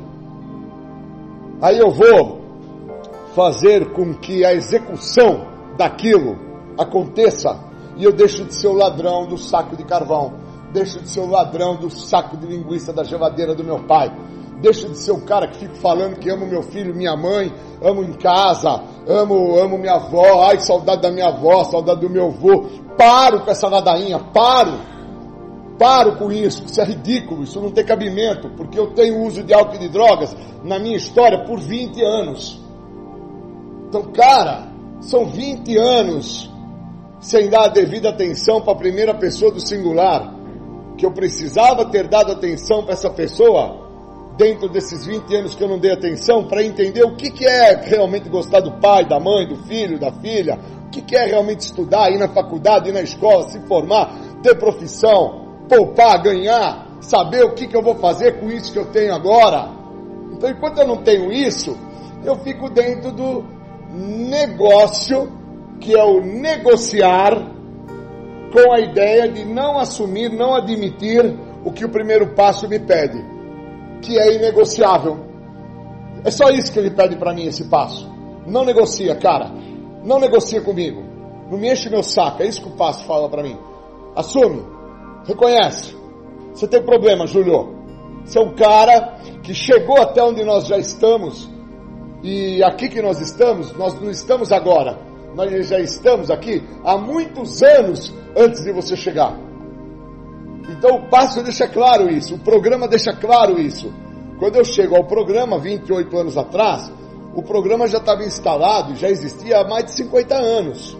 Então quer dizer que eu chego já num local onde já existe o programa, o programa já é funcional, o programa já tem uma resposta de funcionabilidade, mas eu chego querendo negociar com aquilo que já funciona, porque eu quero que aquilo que já funcione se adeque, se adapte ao que eu quero para dar certo para mim. O que, que eu quero? Quero controle, cara. E o que, que o programa me fala? Julião, admite, não existe controle. Admite, você é um cara que sofre de um desequilíbrio. Desequilíbrio esse na sua maneira de pensar, na tua forma de agir, no teu jeito de ser.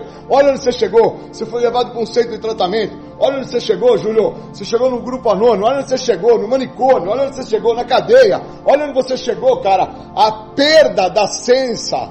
Da, sabe aquele, a, a, aquela sensação que eu perdi de saber quem eu sou, aonde eu tô, qual o meu nome, que oração, é, é, essa sensação, eu cheguei a esse ponto.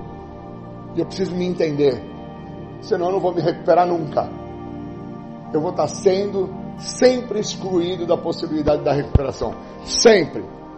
Aonde eu estiver. Seja no grupo dos anônimos, como eu estou agora, seja numa clínica que eu fui levado devido à minha compulsão e obsessão, seja na escola, vou estar sendo excluso da possibilidade de aprender, me formar e futuramente exercer uma profissão e ter um ganho.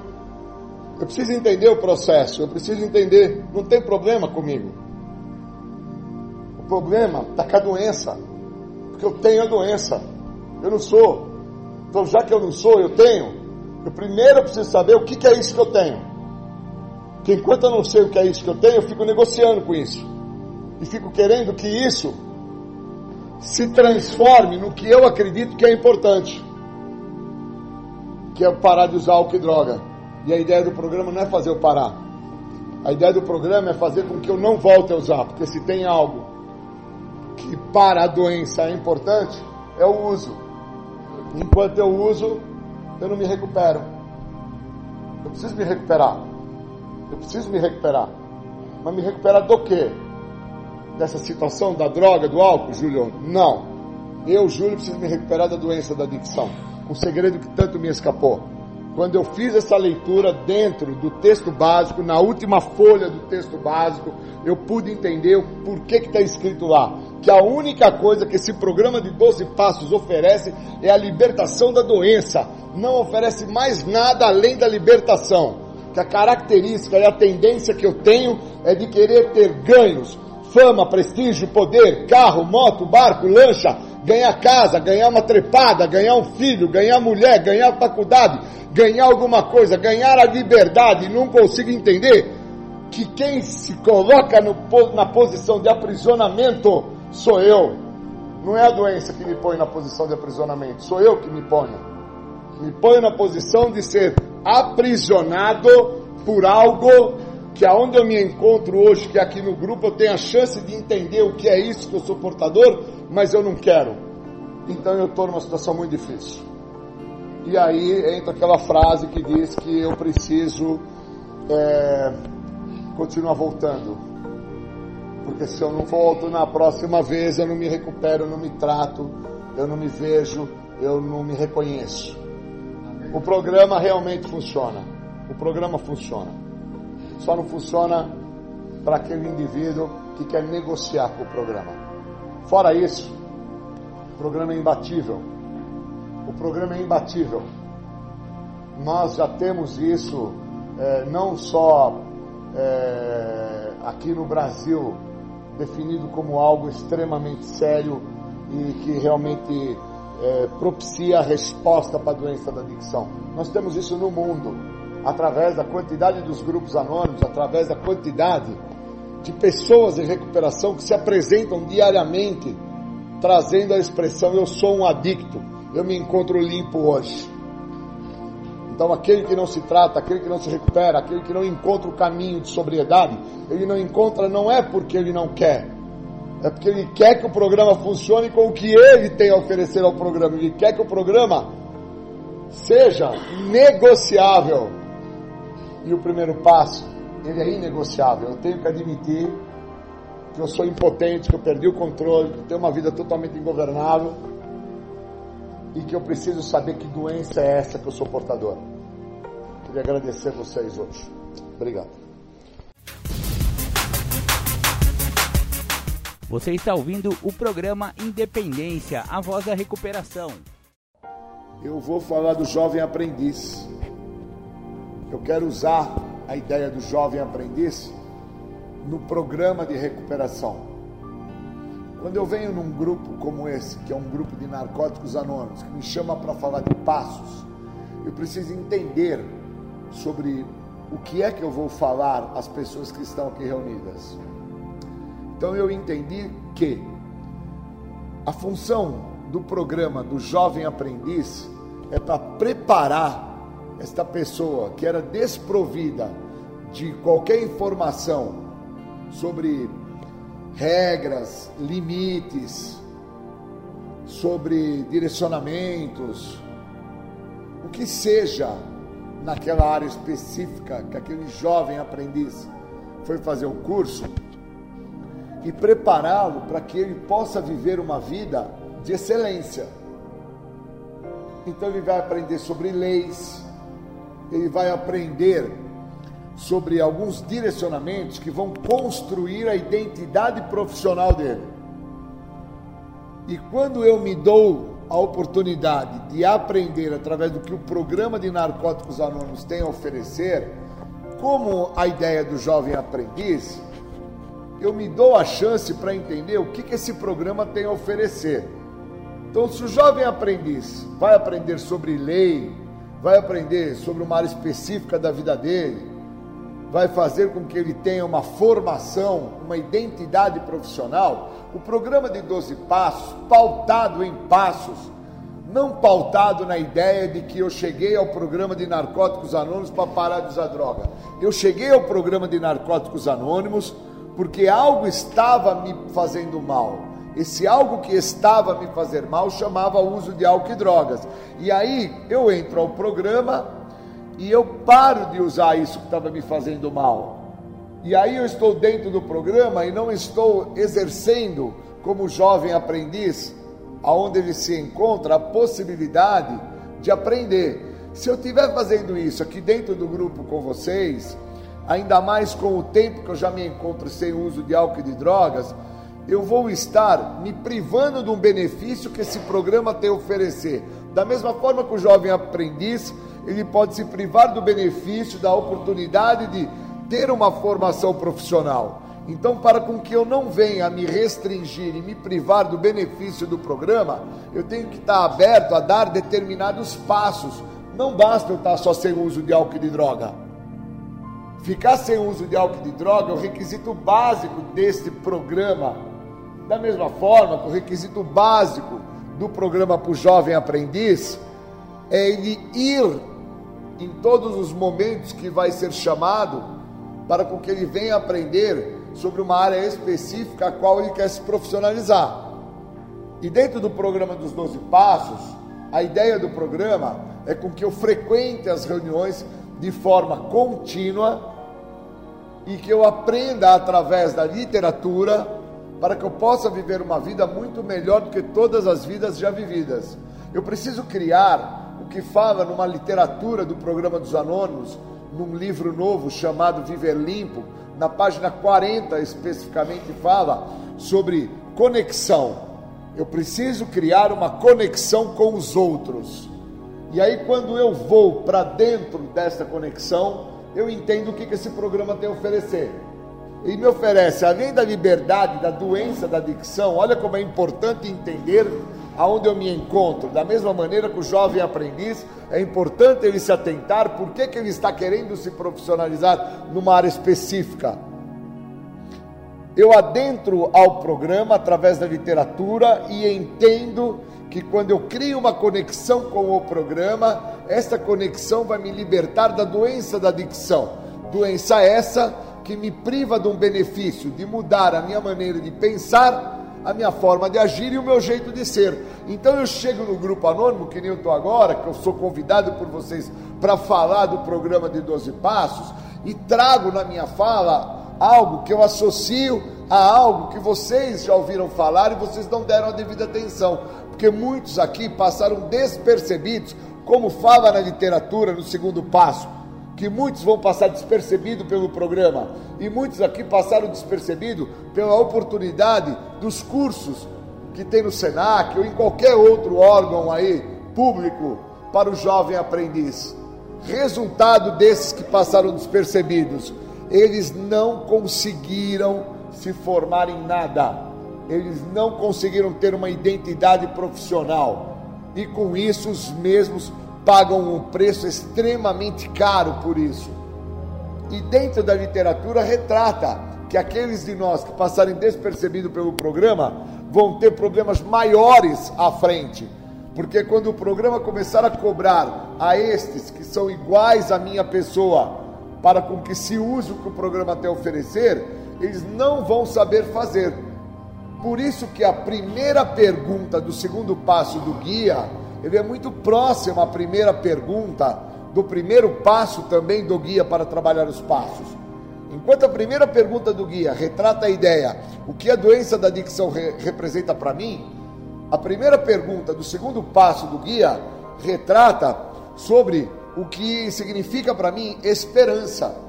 E eu tenho que entender que não é do verbo de ficar esperando, porque enquanto eu não vou no órgão que está oferecendo um curso para o jovem aprendiz e adentro aquele local e me disponibilizo a aprender através daquele local uma profissão para que assim eu me forme dentro da minha identidade profissional, o segundo passo eu não posso não me atentar que não é de ficar a esperar, é de experienciar.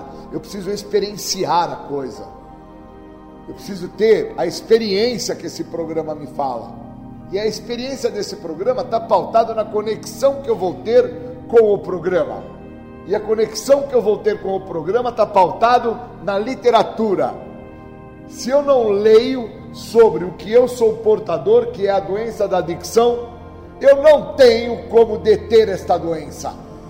Eu posso, como fala na literatura, ser amarrado, persuadido, trancado. Os meus pais podem rezar por mim, os médicos podem querer me dar remédios, as clínicas podem tentar me impedir socialmente de eu estar em convívio social, mas eu não vou deixar de usar. Eu não paro assim. Para com que então eu me melhore eu preciso entender quem eu sou, da onde eu vim, até onde eu cheguei e para onde eu vou com o que esse programa tem a me oferecer. Por isso que o jovem aprendiz, o programa do jovem aprendiz é muito importante. Porque quando ele se permite receber a programação do jovem aprendiz, ele escolhe uma profissão. Seja pintor de parede, seja mecânico, seja um empacotador do supermercado, um guardinha de praça pública, não importa o que seja. Por isso que na literatura dos anônimos retrata uma ideia extremamente importante. Não importa o que ou quanto eu usei. Estar limpo tem que vir em primeiro lugar. E estar limpo, ter que vir em primeiro lugar, é entender o que é a doença. Porque se eu não entendo a doença, eu não compreendo o que me falta e se eu não entendo o que me falta, eu fico tentando suprir o que me falta através do resultado final de quem é portador da doença, que é o uso abusivo de álcool e outras drogas. Então, enquanto eu não me atento sobre o que o programa tem a oferecer, eu não me atento o que é que eu sou portador. E esta doença que eu trago comigo, ela trabalha dentro de um desequilíbrio emocional que eu tenho. E hoje, foi um dia que, vindo aqui para o grupo, eu pude me atentar a isso. Eu olhei no relógio, percebi o tempo, fiz uma avaliação dentro de quanto tempo eu ia levar, com o semáforo, as ruas, o Google Maps que estava me direcionando, e logo entendi que eu ia chegar atrasado nesta reunião de narcóticos. E aí eu pensei, cara, vai pelo acostamento vai na contramão. E aí naquele momento eu falei: para, porque você já aprendeu o que tem que fazer. Pede ajuda. E aí eu já liguei para o companheiro do grupo, que é o secretário do grupo, já liguei para o outro que é o tesoureiro, já liguei para o outro que é membro do grupo, e comecei a falar para eles qual era a minha intenção. E a fala de todos esses me mostrou que se eu estivesse a fazer da minha maneira, do meu jeito, eu teria problemas maiores eu ia ser multado, um guarda poderia me pegar no acostamento, eu poderia vir atropelar um animal ou um pedestre.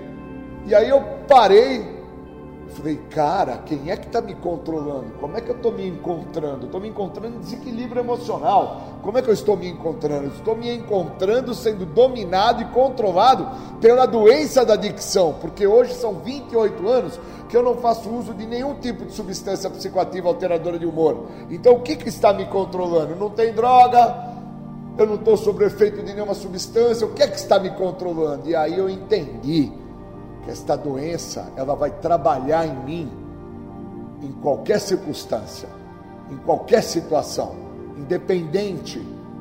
Por isso que na literatura e dentro do que eu já experienciei nas reuniões de narcóticos anônimos, as pessoas falam que elas usavam para viver e viviam para usar e que as mesmas usavam quando o time de futebol dela ganhava e usava quando o juiz roubava no time.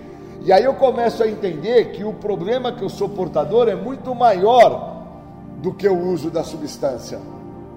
E que se eu não der a devida atenção ao que é o uso da substância e o que o uso da substância vai fazer comigo, que é me fazer acreditar que tudo que estava se acontecer acontecia porque eu estava a usar. Só que agora, dando atenção ao que o programa fez comigo, eu percebi que não tenho uso e quem está a me controlar, está a me dominar, está a querer com que eu tenha prejuízos maiores, hoje, nesse momento que eu estou aqui com vocês no grupo, não é a substância química nem alcoólica. É algo que eu não consigo pegar, não consigo ver, mas eu consigo pensar a respeito do que eu estou sentindo sobre esse algo que está me controlando, que é a doença.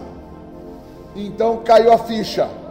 Aqueles que têm a doença, que é o meu caso, não se atentarem ao que é a doença, estão fadados a terem problemas maiores. E esse problema maior, hoje na minha vida, com 28 anos que eu não faço uso de nenhum tipo de substância alteradora de humor, incluindo o álcool, não vai ser a substância vai ser a resposta das ações que eu tomo mediante esse desequilíbrio emocional que eu tenho por ser portador de adicção.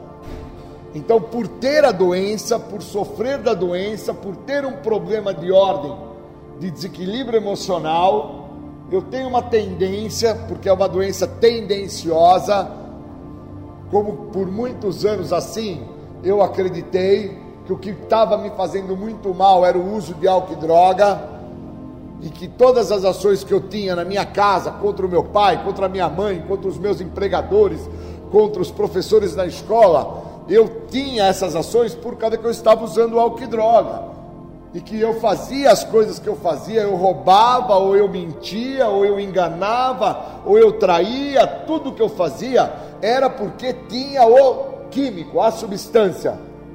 Só que na data do hoje, não tem a substância, não tem o uso, nada alterador de humor, mas tinha algo que estava vindo a propiciar a possibilidade, se utilizando da situação que eu me encontrava, da circunstância que eu vinha trazendo comigo, que era uma questão onde o tempo eu já me via atrasado para estar junto com vocês,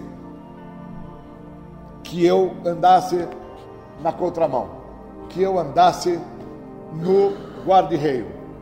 Então, enquanto eu não me atento a isso, enquanto eu não entendo isso, enquanto eu não me percebo nisso, eu não me recupero.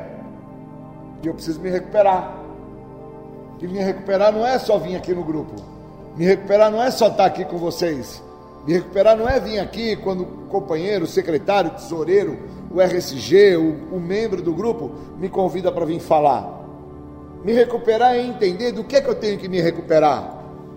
Me recuperar é entender que doença é essa que eu sou portador. Por qual motivo eu tenho que experienciar, através da experiência dos companheiros que antecederam a minha vinda ao grupo? Porque se eu estou há 28 anos, existem pessoas que já estão nesta Irmandade há mais de 50 anos sem o uso de nenhum tipo de substância psicoativa.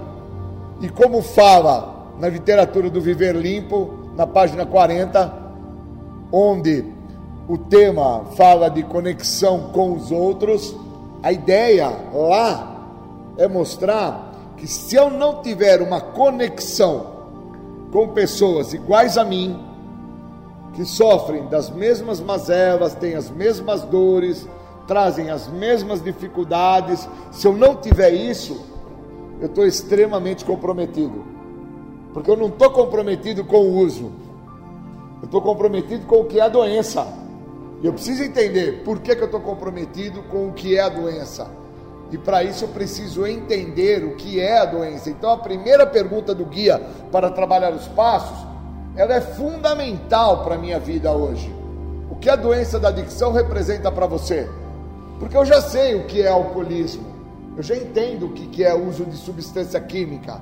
Fazer o uso do produto, entender que quando eu estou a fazer o uso do produto, eu estou na ânsia, na busca do resultado daquele produto. Eu já sei que se eu fumar determinado produto, vai me abrir o apetite. Eu já sei que se eu fumar outro tipo de produto, eu vou ter um surto paranoico. Eu já sei que se eu vier a beber tal produto, eu vou me sentir exacerbado dentro da minha arrogância, da minha prepotência, da minha soberba. Vai despertar o gigante. E que na verdade, quando esse gigante aí já não está mais sobre o efeito desse produto, ele se torna o gatinho. E por último, vai se tornar o porco. Então, ele vai chegar a uma condição de subsistência. Ele vai chegar a uma condição onde toda a sociedade como um todo vai buscar anular a possibilidade de eu estar junto. Então, quando eu trago a ideia para o grupo do jovem aprendiz, é dentro da ideia de que eu deveria ter sido um jovem aprendiz dentro do programa e não ter acontecido o que aconteceu comigo. Só vinha compreender o programa depois de 20 anos que eu estava fazendo parte do grupo. Eu tinha que ter chegado antes. Eu tinha que ter, quando ingressei, ter me dado a chance de entender o que o programa tem a oferecer. E muitos dos que eu conheço que não têm profissão, muitos eu, das pessoas que eu conheço que não têm formação acadêmica, muitas das pessoas que eu conheço que não conseguem ter uma condição socioeconômica sustentável, as mesmas passaram despercebidos por essa oportunidade do jovem aprendiz. E aí eu me atentei que eu também sou esse cara que passei despercebido, que não dei a devida atenção quando esses cursos oferecidos pelo SENAC, pelo SENAI, por qualquer órgão público para formação acadêmica de uma pessoa de forma longitudinal, futura, seria fundamental para a vida daquele ser humano. Isso aconteceu comigo. E aí eu então fico em sobriedade, envelheço em sobriedade, e aí dentro do que agora eu entendo que me falta, eu entendo que me falta a minha condição acadêmica, a minha condição socioeconômica, me falta a minha condição intelectual, me falta o que poderia ter sido composto. Quando jovem no programa, jovem, uma pessoa que tivesse acabado de chegar ao que o programa tem a oferecer, eu tivesse me dado conta de que o que este programa tem a oferecer é muito mais do que parar de usar droga é fazer com que a minha pessoa encontrasse uma vida muito melhor do que todas as vidas já vividas até o momento que eu encontrei o programa. Porque eu não posso deixar de falar para vocês aqui do grupo que eu não tive só dor e sofrimento no uso de substância química. Tive alegria, tive risada, tive curtição, tive momentos aonde sobre o efeito da substância anda-se pelado, se faz palhaçada, se dá risada à toa, se dá risada até sozinho das besteiras que está se fazendo e acha-se engraçado das tragédias que se comete. E enquanto eu não me atento a tudo isso, eu estou solto no programa. Olha que lindo entender isso. E aí hoje eu me atentei que eu estou numa condição hoje de viver o que o programa tem a oferecer e viver o que o programa tem a oferecer, hoje para mim, é como se eu pudesse voltar no tempo, me tornar aquele jovem novamente e aprender através dos ensinamentos que esse programa está tentando me trazer. E tudo isso está dentro da literatura, tudo isso está dentro do que os passos têm a me oferecer. Por isso que não é só vir na reunião só sentar aqui na cadeira como nós estamos agora, aqui no formato de círculo, contribuirmos na sétima tradição, fazer o café, passar o cesto de lixo e falar: Bom dia, boa tarde, boa noite. Meu nome é Fulano de Tal, eu sou adicto, estou limpo hoje. Eu vou ter que fazer o que está escrito em um dos panfletos, eu vou ter que fazer o que está escrito na literatura, eu vou ter que fazer o que, quando eu experiencio através de vocês, me, me fortalece. Eu vou ter que dar determinados passos. Senão, eu estou solto e estou à disposição da doença. Eu queria agradecer muito vocês, porque sem vocês eu não conseguiria. Seria impossível a minha a minha compreensão do que o programa tem a oferecer. Eu aprendo isso com vocês. Tudo isso que eu trouxe agora, desta minha fala, dentro da ideia do jovem aprendiz, foi através do que eu escutei uma pessoa jovem hoje falar para mim na primeira hora do dia. Se eu seguir o que o programa tem a oferecer, eu vou ser melhor, seu Júlio? Falei, vai.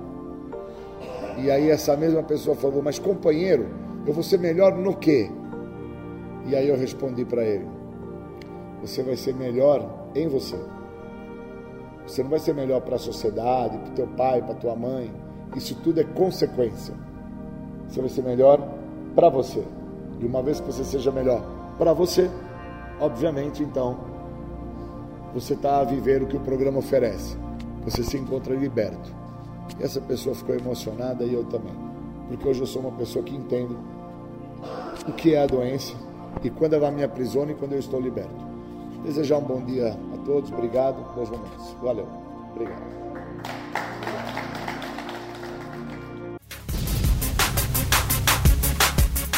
Você está ouvindo o programa Independência, a voz da recuperação. Vou dar início a essa palestra falando sobre um tema que, quando eu percebo que as pessoas me pedem para falar, eu fico assim realmente feliz, por causa que me traz a ideia daquilo que eu acredito. Quem são as pessoas que vão conseguir ficar sóbrias? São aquelas que vão usar o programa. Porque na literatura diz que se você quiser frequentar as reuniões, você vai frequentá-las e até mesmo não vai fazer o uso da substância. Mas se você quiser realmente o que o programa tem a oferecer, você vai ter que dar determinados passos, e aí eu entendo que dentro desta fala da literatura, o dar determinados passos me leva à sobriedade, que é vir a aceitar a vida da maneira que a vida se apresenta e viver o que a vida está te mostrando. E isso para mim foi muito importante, porque todos os amigos que eu tenho, pessoas que eu conheço há anos, que voltaram a usar com 10 anos, 14 anos limpo, 22 anos limpo, 25 anos limpo, todas as pessoas com múltiplos anos que voltaram a usar, todas estas, quando eu converso com as mesmas, elas me falam que o que fez com que elas voltassem a usar foi o segredo que os segredos, realmente, como fala na literatura, acaba por adoecer as pessoas, pois os segredos, como está escrito no quarto passo, na literatura, ele cresce na luz da escuridão e ele só morre, só desintegra-se na luz da exposição. Porque aí eu acredito que está dentro desta fala, que no início da literatura define que se você quiser ficar limpo, frequente as reuniões. Mas se você quiser viver o que o programa tem a te oferecer, você vai ter que dar determinados passos e aí você vai viver em sobriedade. E eu acho que isso é muito importante entender, porque por muito tempo eu fico somente limpo. E aí quando eu decido realmente viver o que o programa tem a oferecer, eu descubro que eu tenho que dar determinados passos, fazer os passos, ler os passos, compreender a literatura e aí eu entendo que o, o lastro que me prende, que me mantém submerso, é o segredo. Qual que é o meu maior segredo? É o segredo de ser visto, reconhecido, do outro saber quem eu sou. Então isso me constrói um medo tremendo. E dentro da ideia do medo, na literatura, o medo ele é visto como a falta da prática. Pessoas que não têm prática sofrem de medo. E o que eu acho interessante é que o segredo dessa pessoa que sofre do medo, que não tem a prática, está dentro da ideia do lastro que ela constrói para manter submerso tudo que vai fazer mal a ela. Então eu fui conversar com alguns amigos e dentro dessa conversa que eu tive com estes, que já ficaram limpos vários anos, eles me falaram algo que o meu padrinho também me falou. Meu padrinho, tendo uma conversa comigo, ele me trouxe a seguinte fala: que ele acredita que uma das coisas que não nos fez voltar a usar, sendo que nós temos inúmeras é, situações e circunstâncias que nos dá a segurança, nos pauta para poder voltar a usar, é que nós reconhecermos ter a doença. Então, esse reconhecimento de ter a doença quebra um mecanismo de defesa chamado negação, que é a menor parte da doença. E aí, obviamente, nós então não vamos ficar dentro dos sintomas que falam desta doença no primeiro passo, quando fala sobre justificativas, racionalizações, desconfiança dos outros, culpa, vergonha. E aí, conversando com meu padrinho, ele falou: procura tal pessoa, procura tal outra pessoa. Voltaram a usar com muito tempo sóbrio um vasto tempo em recuperação, acabaram voltando a usar. Isso foi extremamente nocivo a eles, porque depois eles não conseguiam mais se manter sóbrio e eles têm uma grande dificuldade de se manterem limpos por períodos curtos hoje. E aí eu fui procurar as mesmas, e a fala das mesmas sempre pauta em algum tipo de motivo.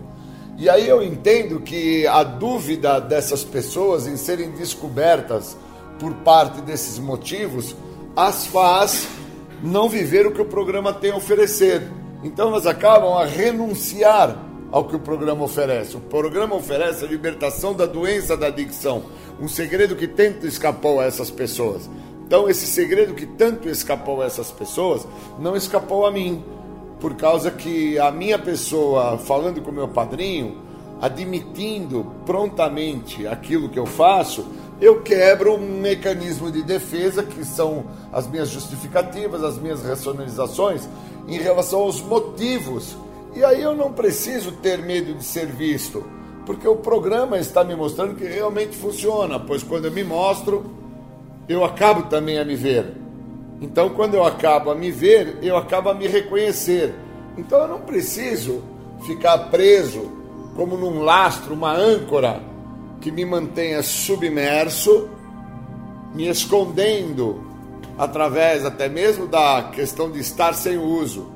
Eu posso já partir para a ideia de me mostrar quem eu sou, e aí isto que eu estou sendo parte-se para a ideia de que vai deixar de existir, porque estou sendo visto, estou sendo reconhecido pela primeira pessoa do singular, que sou eu, a pessoa mais importante do universo, e pelo outro.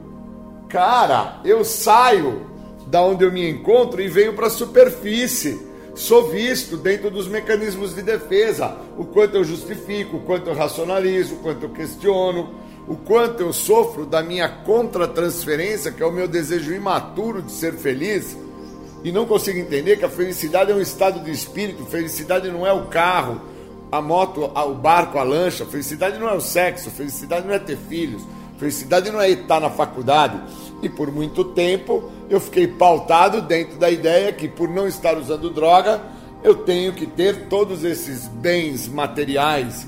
E aí eu perco a oportunidade de entender que esses bens materiais são o lastro que muitas vezes está a manter a minha pessoa sem fazer o contato com a substância psicoativa, que era o que eu sempre usei para lidar com as situações que muito me comprometem.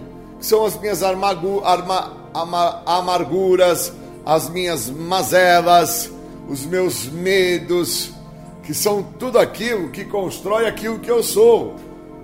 Cara, então esse monte de coisa legal aí, a faculdade, o carro, a moto, o barco, a lancha, o sexo, as crianças, a viagem, o passeio, o tênis, o boné, o relógio, é o lastro que te segura. Sim, e quando eu entendo que isso é um lastro que me segura, eu tenho medo de perder essas coisas, porque se eu não tiver habilitado através do programa, como se o programa fosse uma autoescola para me ensinar a dirigir, se eu não tiver habilitado com a carteirinha na mão, ter passado por todas as provas, ter recebido o ok, apto a conduzir o veículo, eu tenho medo, porque o medo ele se mostra no programa como a questão da falta de prática, falta de fé. Se eu não tiver prática e fé naquilo que hoje me transforma, obviamente eu estou fadado a sofrer dos horrores desta doença. Que dentro da compulsão e da obsessão, uma vez que eu começo a perder esses fatores que eu trago como um lastro para me manter em sobriedade, são esses bens materiais. Quando eu começo a perdê-los, o que vai ficar em pauta dentro da ideia do medo é a minha compulsão e obsessão por pensar o que, que eu faço agora, como é que vai ser agora. E agora, o que, que eu vou fazer que eu não tenho mais a casa, não tenho mais a mulher, não tenho mais o filho, não tenho mais a moto, não tenho a bicicleta, não tenho o relógio? Como que vai ser a minha história? É como se eu tivesse parado um veículo que eu estou a pagar prestações a perder de vista e eu refinanciei essas prestações, por exemplo, eu já não tinha condição de pagá-las, quer dizer, eu já não tinha aquela prática para com a responsabilidade de pagar, e aí vem alguém e furta este veículo e agora eu me atento que eu tenho que pagar essas prestações e como que eu vou fazer para pagá-las se esse veículo era o que me dava o sustento, a qual eu também supria a todos aqueles que estavam à minha, à minha volta, meus filhos, minha mulher, o rapaz que me fazia a locação da casa, entre outros fatores, que envolvem o lastro, que envolve o que me mantinha dentro da ideia de que agora que eu estou sem usar drogas, então esses bens materiais fazem parte de uma forma como se fosse uma extensão do meu corpo. E isso não pode permanecer, porque isso é um devaneio, é um estado de loucura, é uma psicose, é tudo que o programa não proporciona pois a única coisa que o programa proporciona, ele deixa claro na literatura, é a libertação da doença da adicção, um segredo que tanto me escapou. E eu sou adicto da doença, eu não sou adicto porque eu usei álcool e droga, eu tenho a doença, eu não sou a doença. Eu preciso entender que o que me faz adicto não é a substância psicoativa, que é o resultado final. O que me faz adicto é uma coisa que eu sou portador, que por muitas das vezes eu nem sei interpretar os caminhos que essa coisa assim age e toma para com que eu chegue ao resultado final, que é o objetivo dessa coisa, é dizimar a existência do ser humano que eu sou. Então eu preciso entender que os segredos que eu trago comigo podem estes serem os elementos decisivos que vão fazer o resultado final acontecer, que é o uso da substância química. Porque os segredos, eles me comprometem. Na literatura fala que os segredos, eles crescem na luz da escuridão, só vão ser eliminados na luz da exposição. E aí, obviamente, se eu não me atentar a isso, eu tenho problemas maiores. Então, todas as pessoas que eu conversei que voltaram a usar drogas, já trazendo com elas um vasto tempo em recuperação, tempos estes significativos, me trouxeram todos os mesmos os motivos que os fizeram voltar a usar, que eram os medos que eles tinham de serem descobertos em segredos que eles acreditavam que nunca ninguém ia saber. Um destes é, fez uma narrativa sobre o HIV. Portador do HIV há anos, sem nunca contar a ninguém, com medo de uma exclusão social, com medo de uma repulsa das pessoas. Lembrando que nós estamos no século XXI, né, gente? Nós temos coisa muito mais importante do que excluir alguém por causa de HIV, de sorologia positiva. É um absurdo. E o mesmo foi acabou, por sua vez, sendo descoberto por uma companheira. Essa descoberta que essa companheira assim o fez, estamos no século 21, temos que sempre relembrar disso. O fez se sentir tão menos que o que ele encontrou como saída para a situação foi fazer o uso do álcool. Então, quando eu me atentei que o motivo que o fez voltar ao uso da substância psicoativa, no caso o álcool, foi que ele foi descoberto dentro de um segredo a qual ele tinha medo que o outro soubesse. Eu fiquei a pensar o que realmente fez com que ele voltasse a beber. Não foi que ele foi descoberto, foi o estado de inferioridade que ele carrega. O estado de inferioridade que ele carrega por ter a sorologia o fez voltar a beber com 20 anos aí que ele não fazia uso do álcool. Não foi porque a companheira que já vivia com ele há mais de 15 descobriu. Não foi porque ele é portador da sorologia.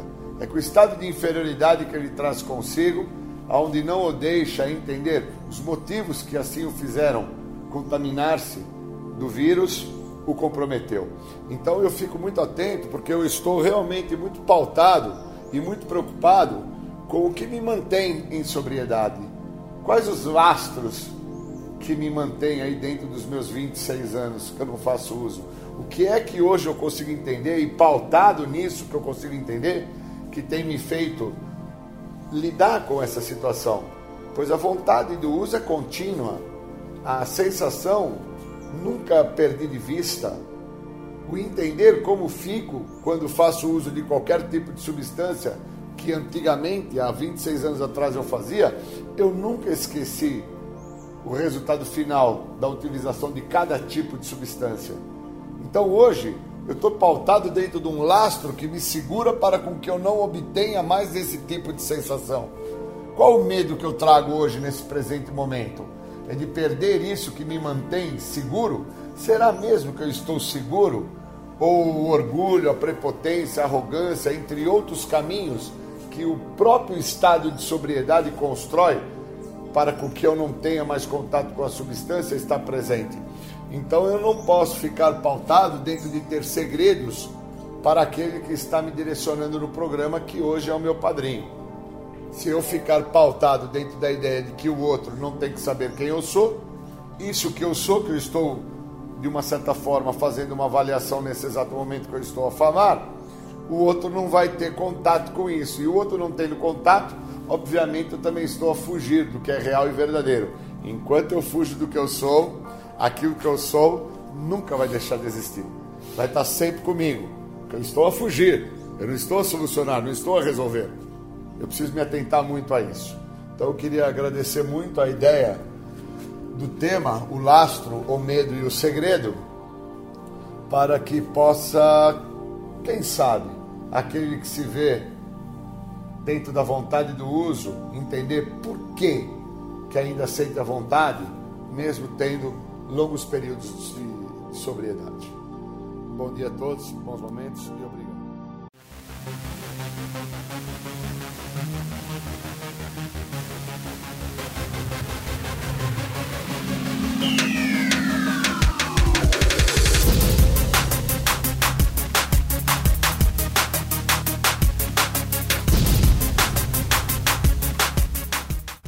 Você ouviu o programa Independência Voz da Recuperação. Até domingo que vem com mais informações a respeito de alcoolismo, de adicção e todo o universo da dependência química. Até mais, tchau, tchau, muito obrigado.